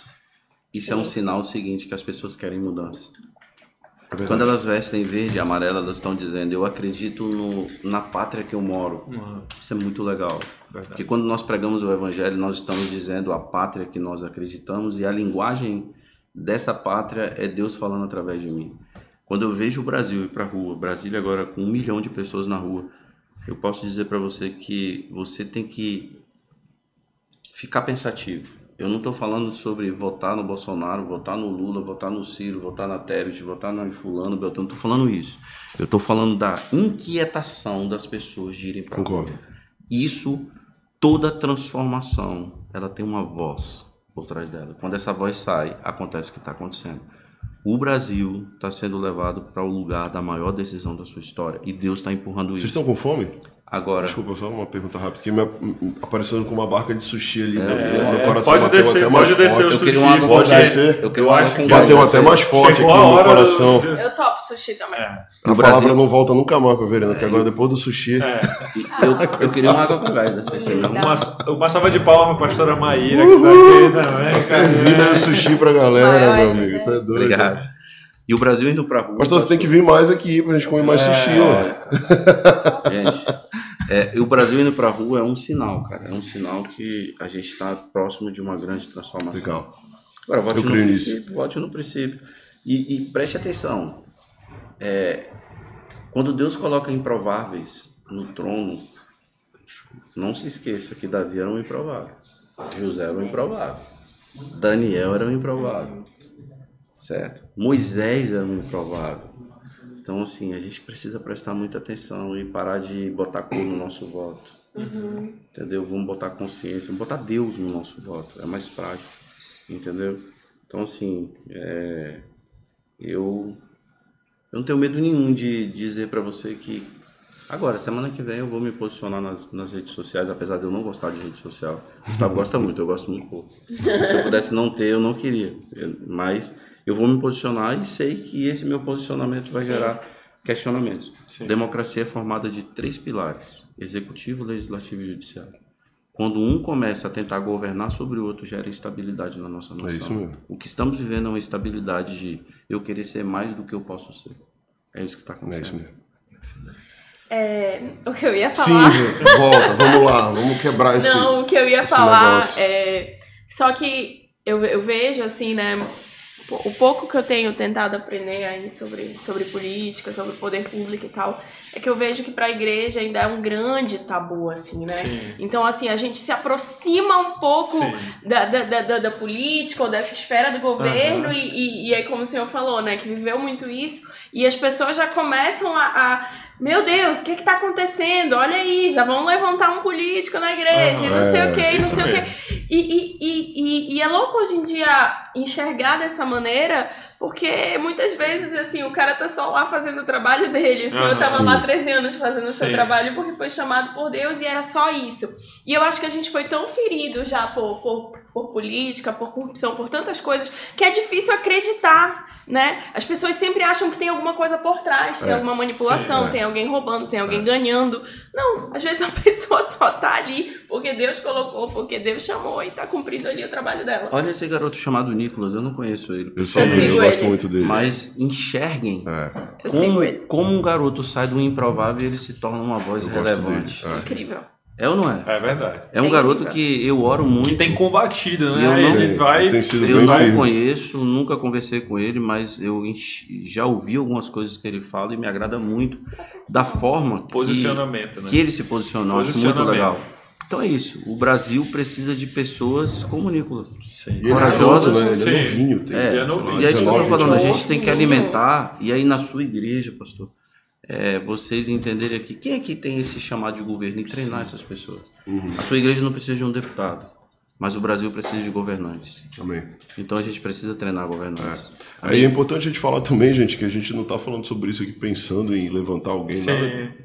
Sabe, realmente, assim, como pastor da igreja, eu eu quero deixar vocês bem em paz. Mas a Verena daria um, uma candidata boa. É verdade. Ela eu tá acho- com a boca cheia, bichinha de sushi. Eu acho cara. que o caminho tá sendo trilhado. É. Não sei, mas- vamos ver o que Deus vai fazer mas o- na o frente. mais mas interessante Aí, Verena, vou isso, não. começou a aceitar. Não, O mais interessante disso tudo é que quando o senhor fala que aí vai promover uma formação, né, dentro lá dentro daí, uma formação em relação a esse pensamento de governo, a gente pensa que assim, cara, a igreja pensa pouco sobre isso, né? Pensa. São são temas, talvez a igreja nem queira tocar muito, porque dentro da igreja às vezes no púlpito é difícil falar sobre assuntos alguns assuntos pela experiência das pessoas dentro da igreja. Por exemplo, não, fala, não, não é a nossa pauta, mas, por exemplo, às vezes tocar sobre dízimo é difícil. Por quê? Porque a gente vê pessoas vindo De um de um contexto, contexto que foram É é, abusadas nessa área, né? É, no sentido de, não, o que, que vão fazer com o meu dinheiro? E política da mesma forma. A gente olha para o cenário e vê que as pessoas, elas têm uma certa... A política, ela, o governo, como o senhor falou, foi excelente. O governo ele foi criado por Deus. O governo, o governo em si, ele tem uma certa desvalorização né, no nosso cenário. E assim, lá no Builders eu achei incrível que isso falaram muito, né? A igreja ela foi, ela gerou muita coisa. E a gente como igreja precisa entender que nós podemos ser voz dentro desse contexto, né? No caso, achei muito interessante porque a igreja formar pessoas não para ser, como o pastor falou, levantadas, mas para entrar dentro desse, é, é, é, dessa esfera e fazer a diferença. Por exemplo, muita gente tem um chamado, muitas vezes, dentro da esfera da educação, aliado com o governo. Né? E como eu, e como, e a pessoa pode pensar, mas cara, Deus está me chamando para a esfera da educação, Deus está me chamando para isso dentro. Cara, mas qual é a visão do reino de Deus sobre isso? O que, que Deus pensa sobre isso? E a igreja, às vezes, muitas vezes, não está dando essa resposta, né? E eu digo assim, eu como igreja mesmo, da gente parar, formar, pensar junto com as pessoas, né? Sobre isso, né? Foi uma das perguntas que, que falaram aqui. É, como, como eu posso me conectar? Como essas duas esferas se conectam? Né? Como eu vou responder esse chamado dentro da minha... Então as pessoas têm essa, essa dúvida né, de como eu posso me posicionar dentro do governo, que eu posso, é, é, é, como eu posso representar, inclusive, a igreja dentro do governo, né? não de uma forma negativa, mas de uma forma positiva. E você tem que entender duas coisas. Uma coisa é você ser chamado para ser um governante, e outra coisa é você ser chamado para servir um governante. Essas coisas se misturam. Tem gente que nunca foi chamado para ser um governante e tem gente que não foi chamado para ser governante e quer ser governante. E tem gente que foi chamado para ser um governante, mas a situação atual está tão difícil que ele decide servir governante. Então, o que acontece? Quando eu não entendo o meu chamado, eu me chamo para alguma coisa. E tem um monte de chamado aí, estragando o processo, manchando o nome do evangelho, entendeu? Falando que Deus que mandou. É como eu estou te falando, é o, é o- é o caso do, do, do, do Nicolas, né? esse, esse, é, é, a forma que ele se posiciona em algumas situações é, não é que agrada pessoas, é Deus falando através dele para pessoas. É desse jeito. Então não tem nada a ver com idade, tem a ver com chamado, certo? Qual que é a idade do seu chamado? É a eternidade. Quantos anos tem a eternidade? Você não consegue. Então, dentro da eternidade tem maturidade, dentro da eternidade tem linguagem, dentro da eternidade tem proteção, dentro da eternidade tem recurso, dentro da eternidade tem tudo. Então, se você é chamado por Deus, você está levando a eternidade de Deus para onde você está indo. Agora, isso vai se transformar, sabe como? Na política? Numa política pública. Isso na política vai se transformar em uma lei que você vai criar. Isso dentro do governo vai é, se transformar em um posicionamento que você tem que ter. E você não pode ter medo. Agora, a igreja, quando fala bem assim, é, preservação da família. Ah, eu vou perder todas as pessoas que vão à minha igreja que não acreditam que casamento com homem e mulher é certo. Mano, desculpa, mas o que a Bíblia fala é que eu vivo. Agora, eu não estou dizendo que é, eu não respeito a sua posição. Eu respeito a sua posição. Mas só que, biblicamente, a sua posição, ela, ela me faz discordar daquilo que você vive. Mas não quer dizer que eu não posso caminhar com você. Sim. Você entende? Uhum. Então, é, é, da mesma forma o governo. Então, as pessoas elas precisam escolher, não é o que é menos pior, é o princípio de Deus. Mano, só abrir os olhos que tem. Ah, não tem ninguém. Tem. Certeza que tem. Procure um justo, não procure um crente. Seja inteligente, entendeu? Porque se o meu voto é a minha oportunidade de levantar governantes, não é decentes não, cara. Entendeu? São governantes que têm um princípios. É só eu parar. Agora, não vou longe não, aqui dentro da sala aqui. Dessa sala não, mas vamos pegar no nosso contexto de amizade. Eu vou arriscar 50% das pessoas que caminham conosco não sabem quem votaram para deputado federal. E os deputados federais é que dão governabilidade ao presidente, que é o Congresso Nacional, que vota leis. E é o Congresso Nacional que decide sobre orçamento, sobre lua, sobre é, é, é, investimentos através de emendas parlamentares aqui em Belém. Você entende? Sim. Então, quando eu não entendo o deputado que eu, eu derramo sobre ele o meu voto, como é que eu quero que a prosperidade chegue no lugar onde eu estou inserido como população e povo, onde eu pago o meu imposto? Entende? Então, se as pessoas não sabem quem votam, esquecem, um ano depois não sabem nem quem votou, nem imaginam, como é que a gente vai transformar o Brasil? O que é isso? Não tem princípio. Porque você lembra o dia que Jesus entrou no seu coração. Você entende? Então tem coisas que a gente não esquece. O voto é algo que a gente não pode esquecer, porque tem que ser levado a sério. Entende? Eu falo como uma pessoa que tem chamado para governo, então eu penso dessa forma. Tem pessoas que não pensam. Entendeu? E eu respeito. Top. Nós vamos apanhar muito hoje ainda. Silas, fala aí, cara, o que mais que a gente Uma tem pauta pauta muito importante também que comentaram aqui foi em relação à pauta da família, né? Hoje em dia a família ela está sendo muito visada, né, em relação à questão da construção mesmo e também da desconstrução, né, tipo, a, a, é, famílias que estão sendo hoje é, impactadas por um, por um, por um, por um sistema, né, de, de pensamentos e ideologias, né, e assim, qual a sua opinião sobre isso, né, assim, da família, é, qual a representatividade dela hoje né, no, tanto no, de, de, como nós podemos fortalecer a família, né, a educação dos filhos, frente ao que nós estamos vivendo hoje em relação à desconstrução dela. É, isso passa pela política. Uhum. Né? As leis que nós temos hoje, elas, elas, elas, elas vão afrontam o que a Bíblia diz. Né? Tem gente que não acredita na Bíblia, ok, mas eu acredito na Bíblia. Por eu ser um um, um, um cidadão de uma nação laica, as leis que estão lá, elas podem alcançar todos, mas elas têm que respeitar o princípio daquilo que eu acredito. Então vamos lá. Eu acredito num homem casando com uma mulher gerando filhos. Eu vou olhar para ele, ó. Eu acredito num homem casando com mulher gerando filhos. Ponto. Entende? Esse é o primeiro princípio. Segundo, eu acredito num pai que entende o caminho que o seu filho vai andar. Então eu vou no caminho com ele, eu não vou mostrar para ele o caminho. É por ali, filho. Não, eu vou com você no caminho. Uhum. Terceiro, eu acredito em, em famílias equilibradas que o pai, ele não dá o filho para uma cuidadora cuidar.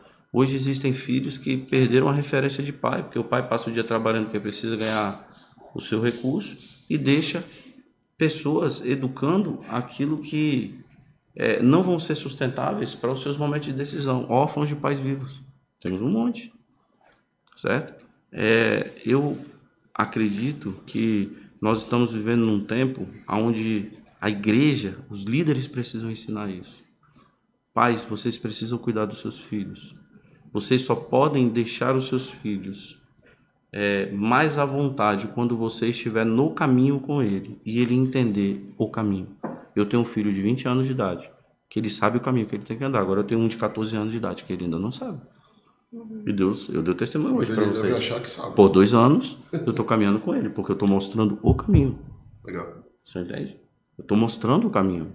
E aí eu estou andando com ele no caminho. E muitas coisas apareceram no caminho dele que ele não tinha voz para combater. E eu falei, é por isso que eu estou andando com você. Porque eu sei que esse leão você não mata. E esse urso ele vai te comer. Mas se eu estiver com você, a guerra vai ser boa. Top. Você entende? Então, é, hoje nós temos famílias desequilibradas por consequência de escolhas erradas dos pais. E hoje nós temos uma nação desequilibrada porque a célula principal da nação, que é a família, está sendo desconstruída. Estão dizendo que é, é bom que a família seja constituída de uma outra forma, que não seja bíblica. E Deus criou o homem no jardim e soprou sobre ele o fôlego da vida. E o nome dele se chamou Adão. Um dia ele se sente só, ele entra num sono profundo, que no hebraico significa voltar para dentro de Deus. Ele volta para dentro de Deus e Deus tira de dentro de Adão Eva que estava dentro, e Adão estava dentro de Deus. Então Eva saiu de onde? Do mesmo ambiente de Adão. Só que ela sai de um lugar agora muito mais profundo, que é a criação de Deus, que tem um sopro dele. Então Deus vai aonde está o sopro dele dentro de Adão e tira Eva.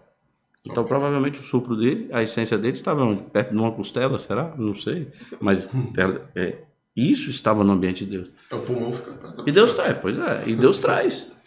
E aí, o dia que Adão deixou de conversar com Eva, ele come da árvore do conhecimento do bem e do mal, e aí leva eu e você a pensar: como é que Deus bota uma árvore dentro do jardim do conhecimento do bem e do mal e permite que o homem peque? O livre-arbítrio. Então, até isso, mano.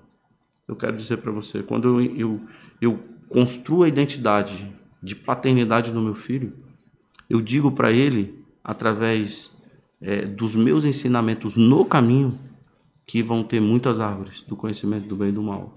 E ele precisa continuar olhando para frente e dizer: Eu vou comer da árvore da vida. Isso é papel de pai e mãe. Então não, não adianta terceirizar a educação. Por isso que eu falo que a nossa igreja, ela entendeu que ela tem que servir a cidade. Então a gente quer construir escolas para a cidade. A nossa igreja, ela quer ajudar governos a governarem através dos princípios do E- reino de Deus. É isso. E também a gente sente muito isso porque na igreja a gente lida muito, a gente sente esse impacto, né? Da, da, da família. Por quê?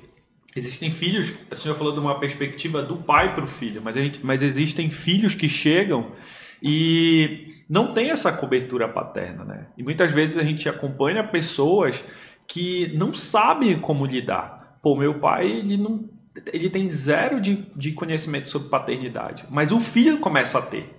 O filho começa a adquirir esse, esse conhecimento. O filho começa a ver que ele vem, ele tem um contato com a igreja, um exemplo, ele faz link school, ele tem um conhecimento, e aí ele chega em casa e se depara, meu Deus, a minha família é totalmente disfuncional, desconstruída, o meu pai é X, começa a mapear a família, né? E aí, de repente, o, o cara não sabe para onde ir, entendeu? O cara vê como eu vou fazer, né? O que eu vou, como eu vou lidar com meu pai, né? O que, que eu faço com meu pai, com a minha mãe? E aí gera essa dúvida da visão do filho para o pai. Entendi. Essa brecha de paternidade que existe nessa geração é resolvida quando você aceita Jesus como seu Salvador. Jesus ele morre na cruz para que ele pudesse transferir a Trindade para dentro de mim e de você. E na Trindade existe Deus Pai. Então você é um filho que carrega um pai dentro de você. E quando o seu pai ele decidiu ou ele não te ensinou aquilo que você deveria aprender para você se tornar equilibrado, o seu relacionamento com Deus vai manifestar a voz de paternidade do céu sobre a sua vida e o próprio Deus vai te ensinar o que você precisa fazer. E a igreja precisa acreditar nisso. E isso só tem como se acreditar se os líderes que estão de frente, eles entenderem que o seu estilo de vida com Deus vai manifestar uma mensagem de equilíbrio que vai levar essa pessoa a ter um encontro com o Pai, que é o Deus Todo-Poderoso que a Bíblia fala que é o Eu Sou, o encontro dele com o Eu Sou. Então, é, eu, eu já lidei com muitas pessoas órfãs. Esse vácuo de paternidade é muito forte e que você pode dar mil abraços, mas se ela não se encontrar com Deus dentro dela, as coisas não vão ser curadas. Então a gente precisa gerar esses encontros, sabe? É, por isso que eu falo que quando eu entendo que eu carrego um pai dentro de mim, eu não tenho o direito de ser um filho órfão. Eu não tenho direito. Só depende de mim. As, as orfandades que ainda se manifestam em nós é falta de é, foco e vontade de se relacionar com Deus que mora dentro de nós. É isso. Quando você se relaciona, as, as incertezas elas, elas acabam. Amém. Amém. Pastor, é, aqui na igreja a gente tem muito casal jovem e com filhos, né? Com filhos pequenos, muito, muito. E é muito legal, inclusive, isso aqui na nossa igreja. Mas eu vou lhe fazer uma pergunta pessoal, que talvez seja uma pergunta que outras pessoas tenham, como uma boa mãe de uma bebê de um ano e meio. é, eu, eu acho muito linda a, a, história da família de vocês, e hoje eu ouvi um pouco do seu testemunho também, né? Assim, de, e eu acho que o Gustavo também, acredito, não sei, a sua irmã, acredito também, foram criados no, no Evangelho, permaneceram no Evangelho, e os filhos de vocês estão indo por esse caminho também. E óbvio, é isso que eu anseio para os meus, e eu sei que o Vitor para os dele. A nossa história é um pouco diferente, que nossos pais se converteram no meio do caminho, então enfim, é um pouco diferente. Mas resumindo, é, o que, que o senhor acha que. É, é, como, como. É uma pergunta até meio, meio. Não sei nem como fazer ela, mas. É, como passar isso? O que, que, que, o senhor aprendeu aí com seus pais, que o senhor passa para os seus filhos? Se o senhor pudesse, assim, me dar um conselho de amigo, assim, Cara, real. o meu pai, o meu pai, ele foi muito amigo de todos nós. A pessoa, a, a coisa que você Talvez a melhor ação que você possa fazer pelo seu filho é você ser amigo dele. É construir um relacionamento. Sabe?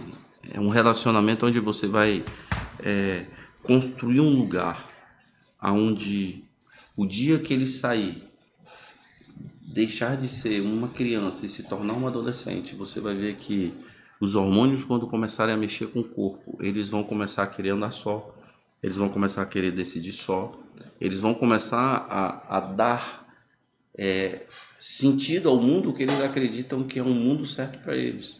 Só que lá atrás, o seu relacionamento de amizade, proteção, cumplicidade, acompanhamento, dedicação, é, oração, jejum, entendeu? Esse pacote de atitudes que você vai ter, você está construindo os lugares seguros para que eles lá na frente eles possam se encontrar com você nos momentos de crise. Muito forte. Eu, Alessandro, eu estou vivendo isso nitidamente nesse momento agora. Estou falando para você, essa resposta serve para mim.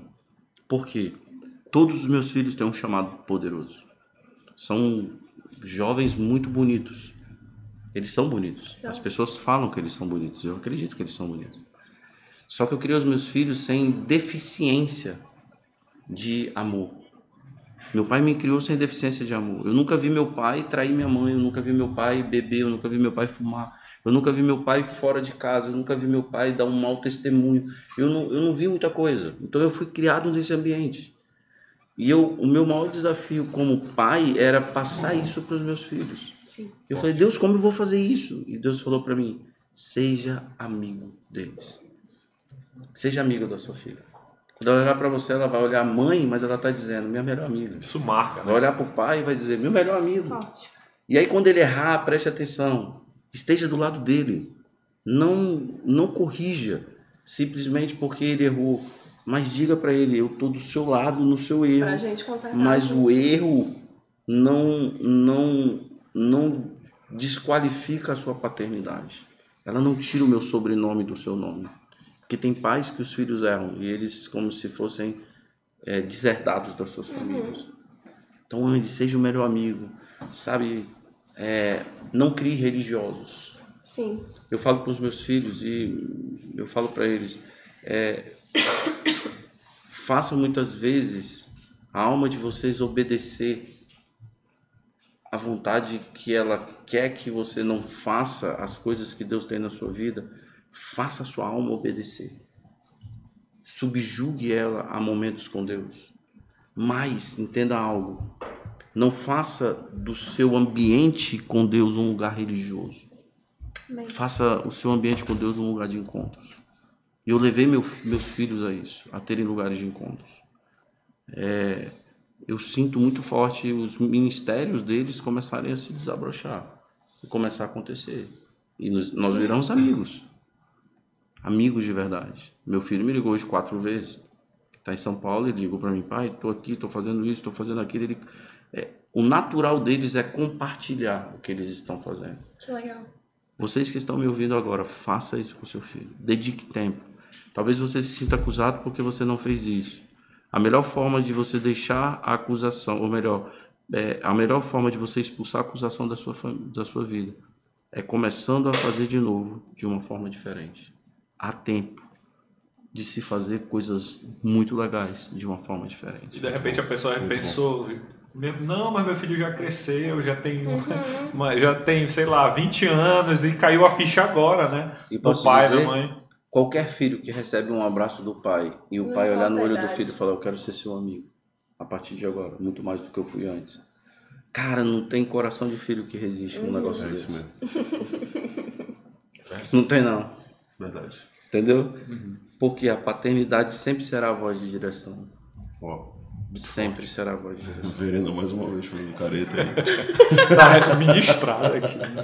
Não, é de verdade. É porque, assim, é, é, é, é lindo, lindo o que o senhor falou, porque a gente, a gente tem, né, uma cabeça religiosa, né, não tem, oh Deus, me liberta. A gente espera aquela resposta, assim, né, ah, que são as respostas que a gente já ouviu que não Sim. tá errado, né? Não, ele vai fazer o que você faz, então se ele estiver orando, ele vai orar, não sei o quê. Não, construa relacionamento porque é isso que Deus faz com a gente. Sim. Deus, ele não chegou e falou assim, Verena, eu vou te ensinar a orar, não. Ele construiu um relacionamento comigo. A 10 Pai Nosso aí. É. Se Ave Maria. Foi assim.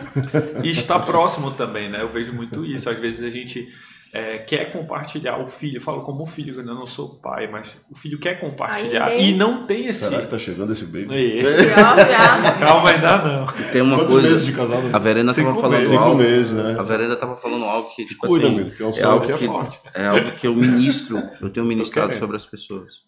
Pare de viver sobre o medo das, das é, deficiências, das faltas, dos problemas que o seu pai teve financeiro ou qualquer outro tipo de situação na vida dele que isso é, faz você correr atrás de coisas porque você não quer ter a vida que ele tinha. É, isso não é um bom estilo de vida. Assuma quem você é em Deus. E deixe Deus te prosperar e você prosperar eles. Porque talvez os seus pais não conseguiram te prosperar. Mas provavelmente você possa, através da sua obediência em Deus, prosperá-los.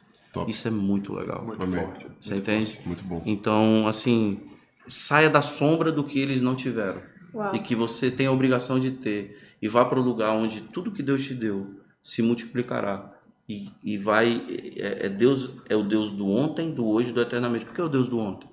Porque Deus ele vai pegar coisas do nosso presente e ele vai visitar o nosso passado para não nos fazermos mais escravos daquilo que nos escraviza no presente, para que não decidamos ser aquilo que ele disse que sejamos no futuro. Amém. Então, assim, é, eu falo para os meus filhos: o que eu não tive não é uma barreira para você ter. Seja próspero. E, e eu acho que isso também pode se Só estender. uma pausa aqui Aham. rapidinho, pro, pro- uma pausa comercial. Não, brincadeira. É. Não, só é, uma pausa aqui no, no, no assunto. Eu sei que tá, tá fluindo legal. Mas assim, o nosso tempo já tá um pouquinho avançado. E aí, a gente tem muita pergunta. O que, que eu pensei? Da gente ir fazendo umas perguntas e respostas mais rápido. Vamos lá. Tipo assim, porque tem vários temas aqui que eu acho que são relevantes, são legais. Mas a gente tentar ser mais dinâmico um pouco agora A nesse final. vai de, de, de shots? É, Como é, tipo como isso, essa entendeu? Galera, como Ping-pong, essa galera faz? Ping-pong. Eu falo, É. aí você responde uma palavra. É, é, tipo assim. Mas antes disso, antes da gente entrar nessa, nessa pegada, é, eu tô com muitas expectativas para amanhã. Queria lembrar, né, do Sim. nosso evento principal de amanhã, que o pastor ele veio, claro, para estar aqui nesse podcast com a gente, mas ele veio principalmente a ministrar amanhã. E eu soube que muita gente ficou de fora, não foi isso, Silas? Muita gente, inclusive o pessoal do Hub, vocês têm que criar vergonha na cara. Eu falo isso, o Hub é os servos aqui da Link. E aquele negócio, o pessoal que é servo deixa sempre pro final as coisas. Aí estavam mandando mensagem. Pastor, ainda tem vaga, não sei o quê. Alguém tem ingresso pra Alguém tem vender. ingresso pra vender aí. O pessoal tá querendo até, já, enfim, criar cambista aí na frente, já viu cambista aí, mas, enfim, não é o alvo. Mas é, eu tava brincando, obviamente, mas é assim, o que eu queria falar pro pessoal é que, cara, o pessoal do Hub tem que criar vergonha na cara pra, pra se inscrever logo, pô. A gente é, são os primeiros a ouvir, deixa pro último momento, e esgotou. Só que eu, eu queria perguntar pra produção aqui, o pessoal aqui atrás, se deu certo, porque a gente tava ainda esperando dar certo. Deu certo o negócio do online? Vai ser transmitido online? eu tô a fim de oficializar esse negócio aqui. Jogar essa pauta ao vivo aqui Joguei no peito do galera. diretor ali atrás. Cara do Renato. Tu te garante ou não te garante, diretor? Renato. Não é, assim, é porque eu realmente queria que tivesse a transmissão online. Oi? A gente só tem que ver a questão da plataforma, mas o online vai rolar. Ah, é? Só questão de pauta, então tá resolvido já. Plataforma a gente tem um monte aí na internet. De hoje pra amanhã. De hoje para amanhã o pessoal vai resolver. Então, assim, a gente quer muito ter esse evento online, justamente porque tem muita gente aí que ficou fora do evento, principalmente gente da igreja, servos da igreja.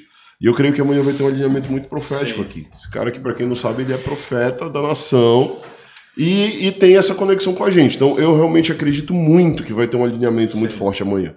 Deus colocou uma palavra já no meu coração muito, muito, muito forte para amanhã.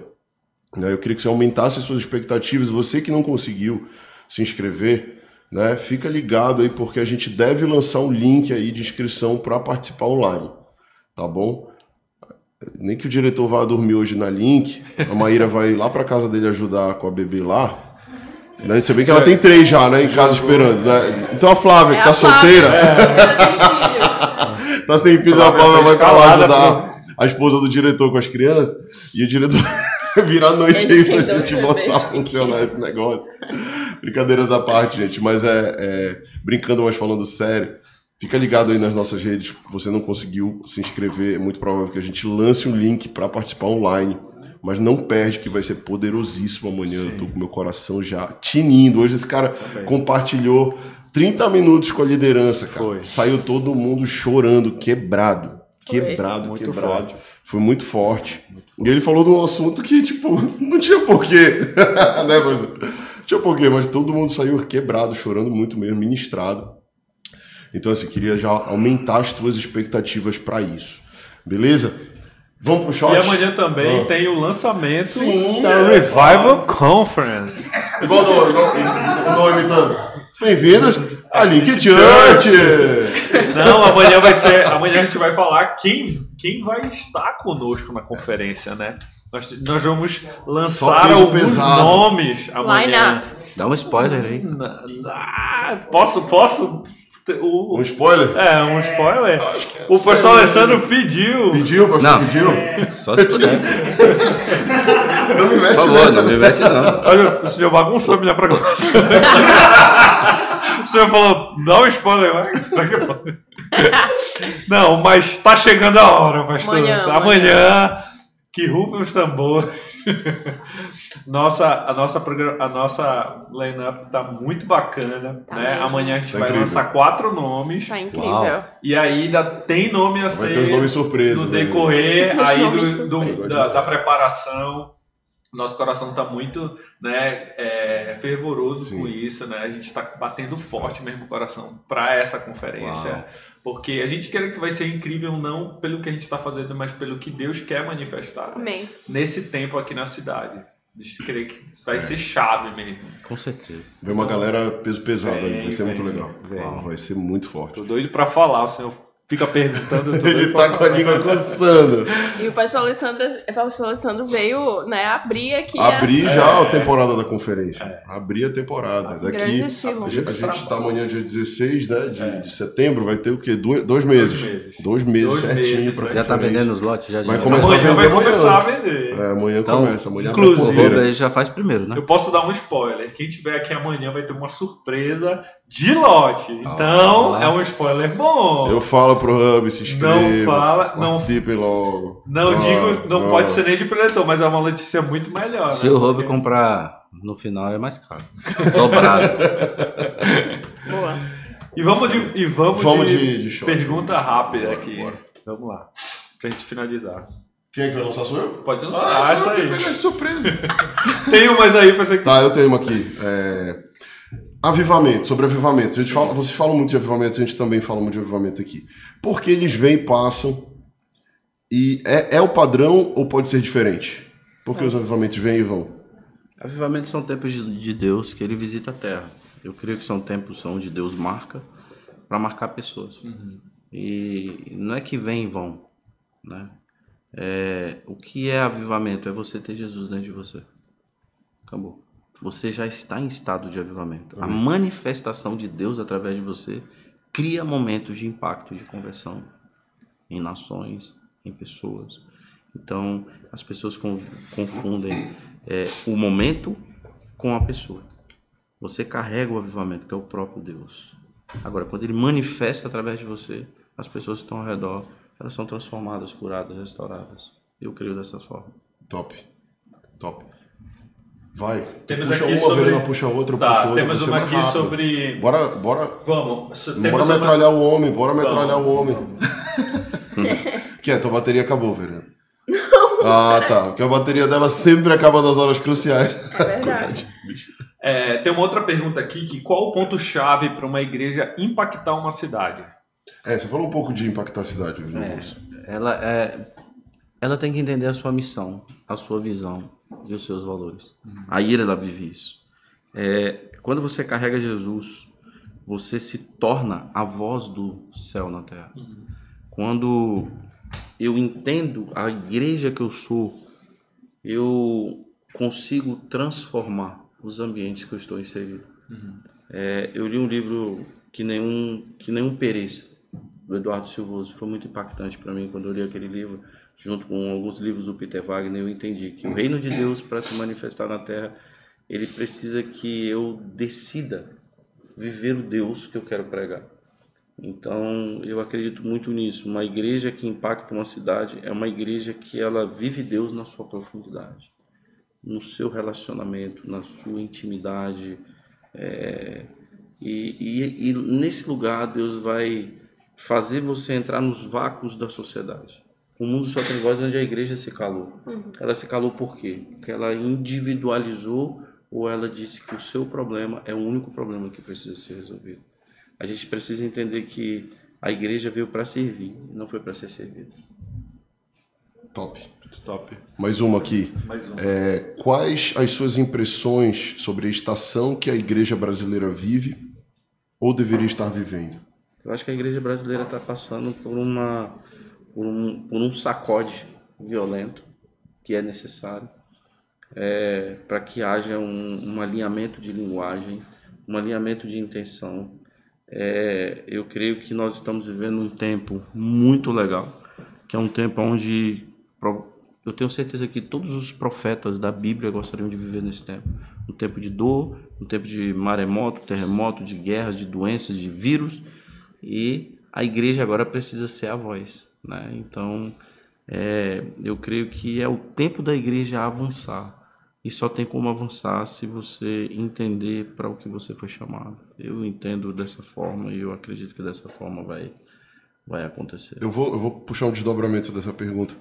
É, tem muitas palavras, né, que o Brasil é esse berço de avivamento, é sim. o próximo, o próximo país, ou já é o atual país do avivamento. Né, as nações do mundo têm falado isso, os cristãos do mundo, tem aquela história que Billy Graham para na, na, na- bandeira brasileira e fala daqui vai sair a próxima, próximo avivamento para o mundo. É isso mesmo. Você, você vê isso acontecendo já? Eu vejo, eu vejo, eu vejo de uma forma bem, bem sutil. Deus está despertando pessoas. Na verdade, Deus está fazendo transições, né? Eu creio que está se levantando uma geração muito forte, está vindo com uma palavra muito, muito específica, muito profunda, muito alinhadora. Mas eu, eu volto a dizer, nada acontece se não tiver um processo de intimidade profundo com Deus. A nação precisa entender que ela, a igreja precisa entender que ela precisa servir. E quando a gente leva o nosso serviço, a manifestação da glória de Deus ela acontece. Jesus ele serviu as pessoas e ele foi reconhecido como o Salvador do mundo. Quando eu sirvo, as pessoas reconhecem o Salvador do mundo em mim. Eu entendo dessa forma. Eu, eu fiquei muito impactado quando eu conversei com, com o tio Cello, que é diretor de uma base missionária, e ele falou: é, quando a gente fala de missões, a gente vê dois países principais: Estados Unidos, que é a La Plata, que tem o dinheiro, e o Brasil, que tem as pessoas. Isso. né? E ele falou Uau. que tipo é, é, é um- é os Estados Unidos custeando missões e o brasileiro dizendo dois mil aqui, levantando o tênis e indo. E ele falou que assim do que a Jocum tem enviado no mundo, um grande percentual de brasileiros. Isso. né? Isso é muito top, porque eu vejo realmente o ID acontecendo através da nossa nação. Porque isso é um dado lá da ponta, né? Sim. Que às vezes a gente olha os dados macro e a gente não, não vê muito, mas lá na ponta, quando você conversa, você vê brasileiros sendo enviados para o mundo. Isso é muito bom, isso é muito Muito incrível. legal. E a Link tem enviado uns aí, né? É, link tá. A Link Tá tá bom, tem uma Link galera em Church, Portugal. tudo. Né? Não foi oficial da Link enviou, mas estão lá e eu creio que Tão Deus vai fazer alguma coisa. Olha, tem um indo pro a Chile, depois vai para os Portugal Estados tá nascendo, Unidos. Link Chile. E, e você- eu comentei com ele, ele, na última reunião que ele veio, ele profetizou Link. Ele profetizou na minha vida. é, América do Norte, Europa e Ásia. Olha. Já tem uma família em Portugal, na Europa. Tem uma pessoa se desenhando de ir para América, para os Estados Unidos. Tem. E tem outra pra Ásia. E tem uma pessoa aqui nessa sala que tem um chamado para É Ásia. Amém. verdade. Amém. Ó Deus agindo. Vamos ver o que vai acontecer. Sério? Galera se olhando pro Não, eu sou- será que sou, será que sou eu? Né? Tipo, é forte. Primeira letra. primeira letra. Vou falar. sem pressão. Sim, Sim. pergunta. A gente tem uma pergunta aqui em relação a chamado também, né? Vamos entrar nessa área. Em relação à visão, missão, certo? Então Deus, Deus me deu a visão, mas eu tenho que percorrer a missão. A pergunta é como percorrer a missão sem comprometer a visão, entendeu? Entendi. O que é a visão? A visão é como você receber uma profecia. A profecia, ela mostra quem você vai ser no futuro. O que é a missão? É Deus te botando num processo para que ele possa te mostrar como uma realidade. Você entende isso? É, quando eu entendo a voz de Deus para mim e eu ouço quem eu vou ser lá na frente, Deus guarda essa visão dentro de mim. Agora ele fala: agora eu vou cumprir a missão na sua vida.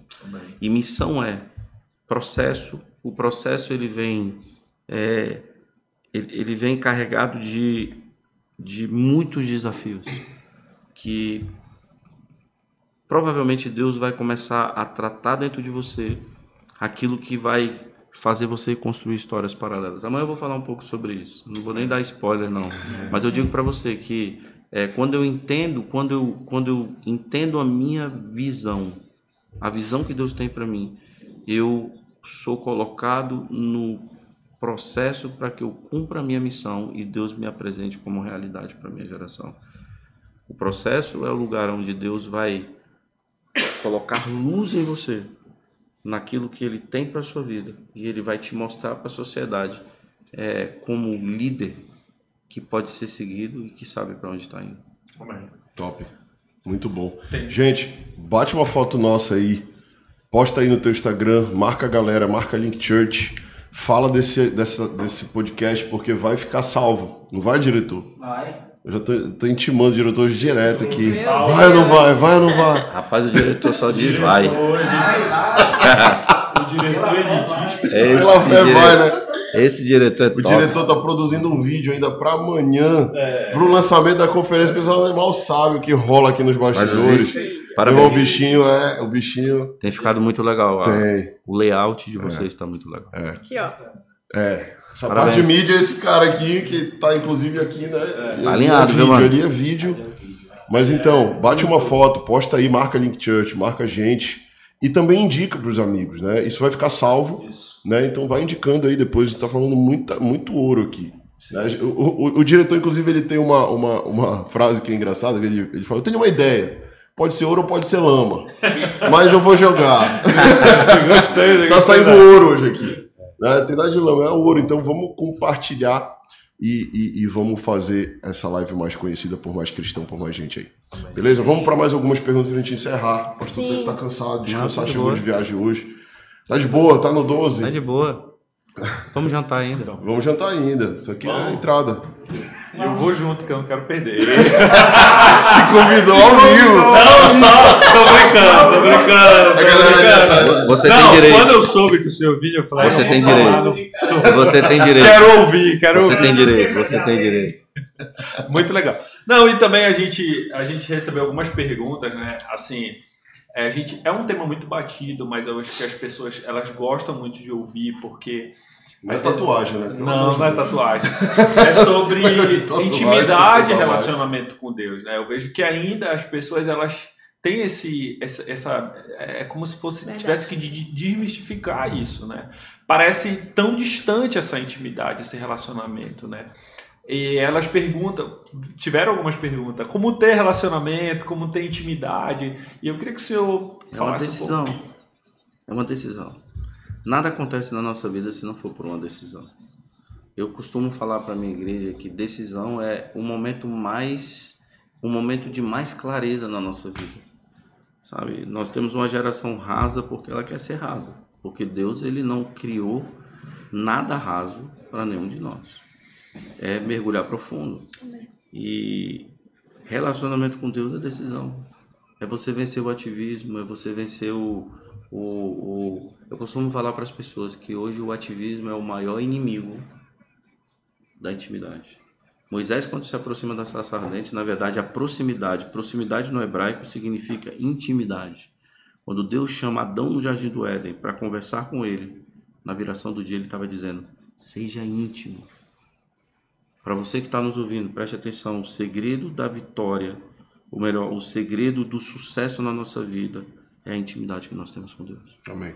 Se todos os dias você não entender isso, você não vai alcançar o sucesso na sua jornada. Amém. Então Amém. é mergulhar em Deus.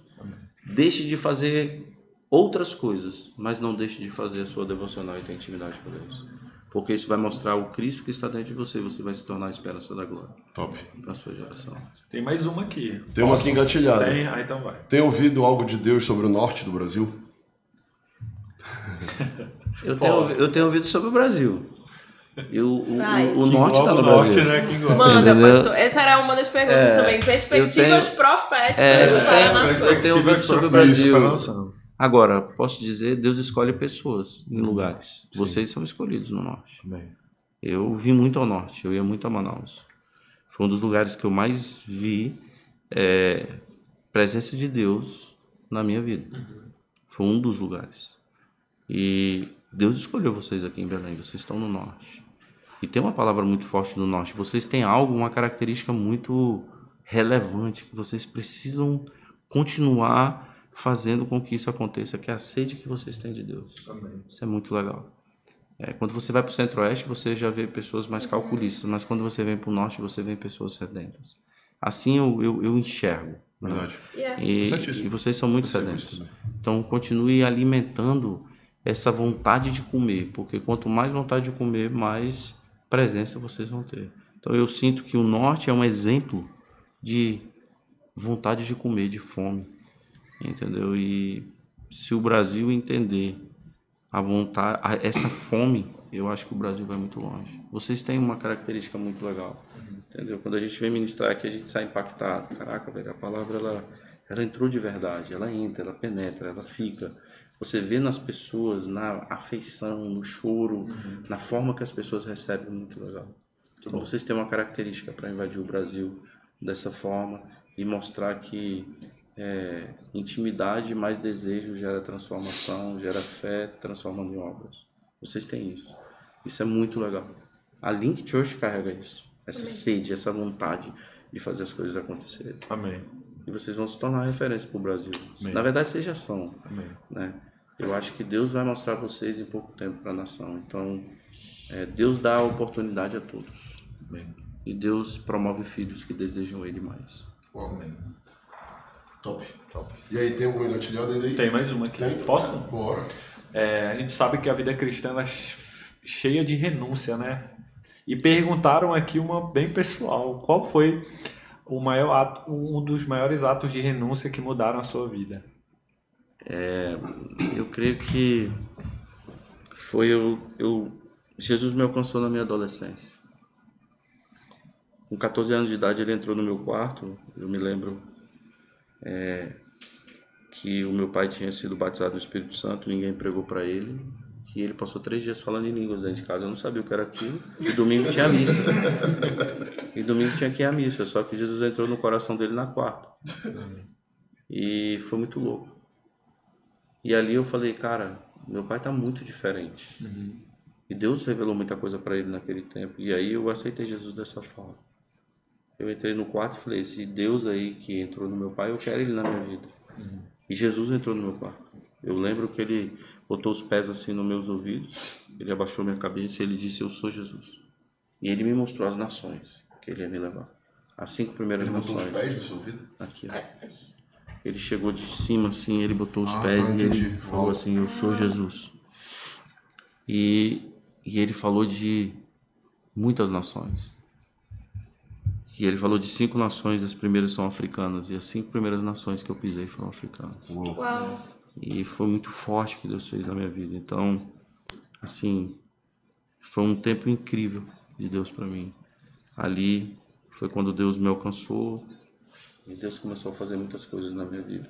O que eu falo para as pessoas, não existe nada mais forte do que você desejar um conhecimento de Deus. Nesse período Deus me ensinou a orar, nesse período Deus nos prosperou, nesse período Deus nos construiu, nesse período Deus nos foi quando eu abri a geladeira, minha mãe abriu a geladeira, eu aprendi a orar, sabe como? Eu aprendi a orar quando meu pai passou uma dificuldade muito grande, minha mãe abriu a geladeira não tinha nada para comer, só tinha água. Ó, E minha mãe ajoelhada na geladeira, na frente da geladeira, e eu vi aquela cena e eu estava na porta da cozinha. E eu me ajoelhei com ela. E a gente orou. E Deus, Ele me ensinou a orar dessa forma. Na escassez eu encontrei Deus. E na prosperidade eu consigo ver Deus celebrando comigo. Então eu creio que assim as experiências que Deus deu para nossa família foram muito fortes. A gente não, não se tornou referência para as pessoas de um dia para o outro. Mas do dia para o outro Deus mudou a minha vida, amém. entende? Top. E você que está me ouvindo, eu quero dizer para você que provavelmente Deus possa Anota mudar a essa sua vida frase aí, agora. intuitável logo. Aproveita. Faça isso.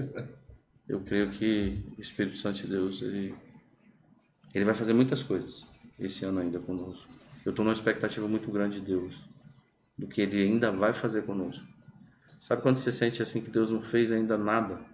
Que você só está vivendo assim é, a introdução da mensagem? Sim. Eu estou sentindo isso, já tem um tempo já. E eu disse isso aos meus irmãos, eu disse isso ao meu pai. Eu sinto que vem algo gigante aí. Uau. E eu estou me preparando para viver esse gigante de Deus. Eu quero viver isso. E eu falo para vocês, desejem isso. Sabe? Não tem nada mais importante do que aquilo que te leva para o céu. Valorize isso. É mais importante do que a grana que tu tem no bolso para fazer uma viagem para um lugar que você desejou muito ir. Sacou? Eu acho que é isso. Eu acho que é isso. Top. Fechou. Muito bom. Muito bom. Acho que é isso, né, pessoal? Verena. Verena tá aí ministrada pela Tá. quinta vez. E...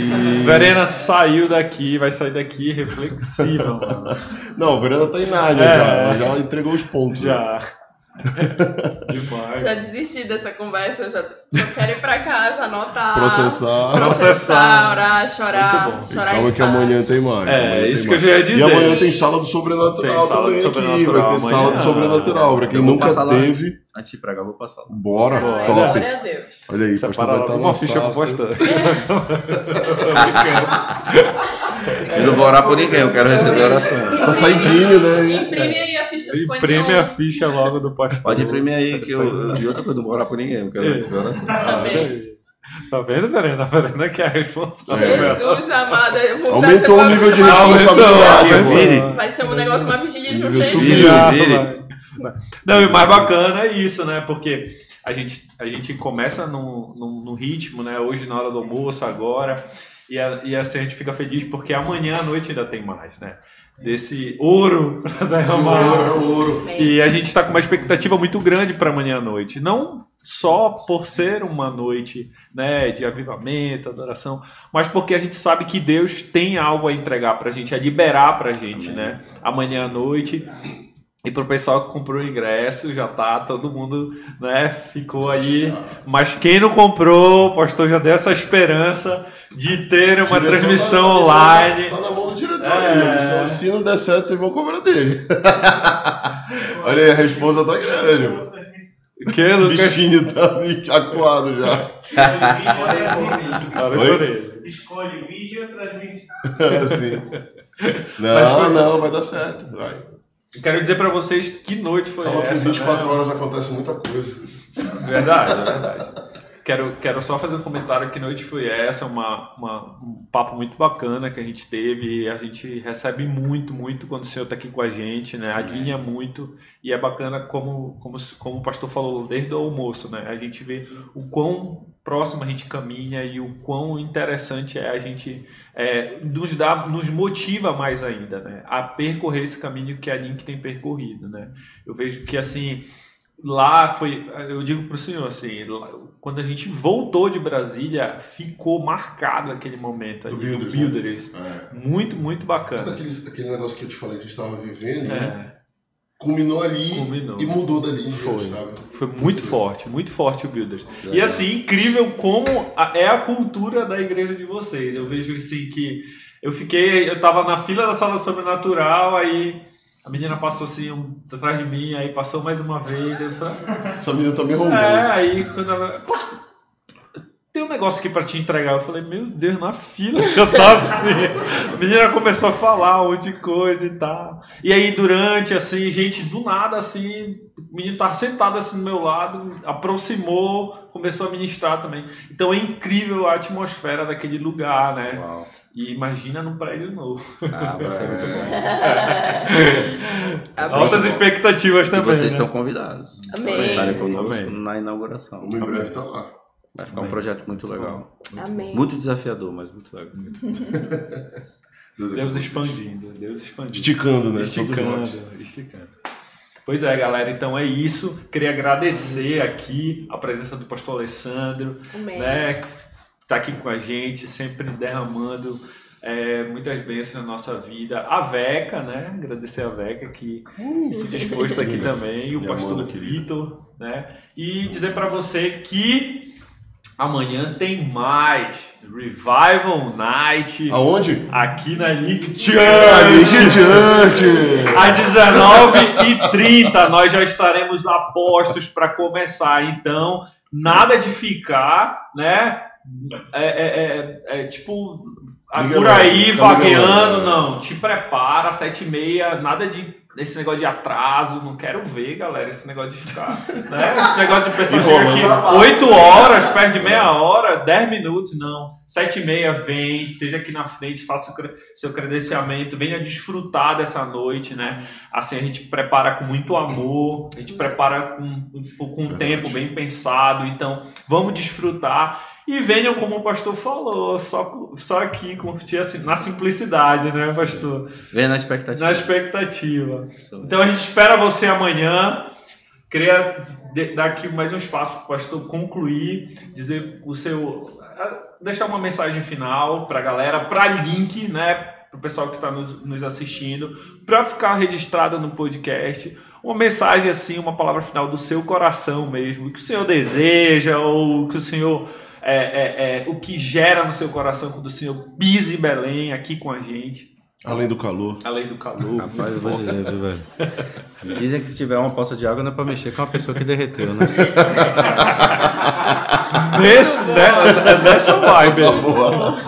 Eu quero agradecer, é, na verdade não é nem agradecer, é, é dizer pra vocês que eu tô em casa, né? Eu tô muito feliz, a conferência de vocês vai ser incrível, Amém. a pré-conferência já é incrível, vocês são pessoas incríveis, obrigado por vocês serem apaixonados por Deus e de alguma forma poderem ministrar. Vocês acham que vocês são ministrados, né? Mas a gente é muito mais ministrado Amém. sabe? Eu saio daqui muito, toda vez que eu venho muito impactado com tudo que vocês estão vivendo e falo para Deus, Deus, por favor, não nos permita retroceder em nada.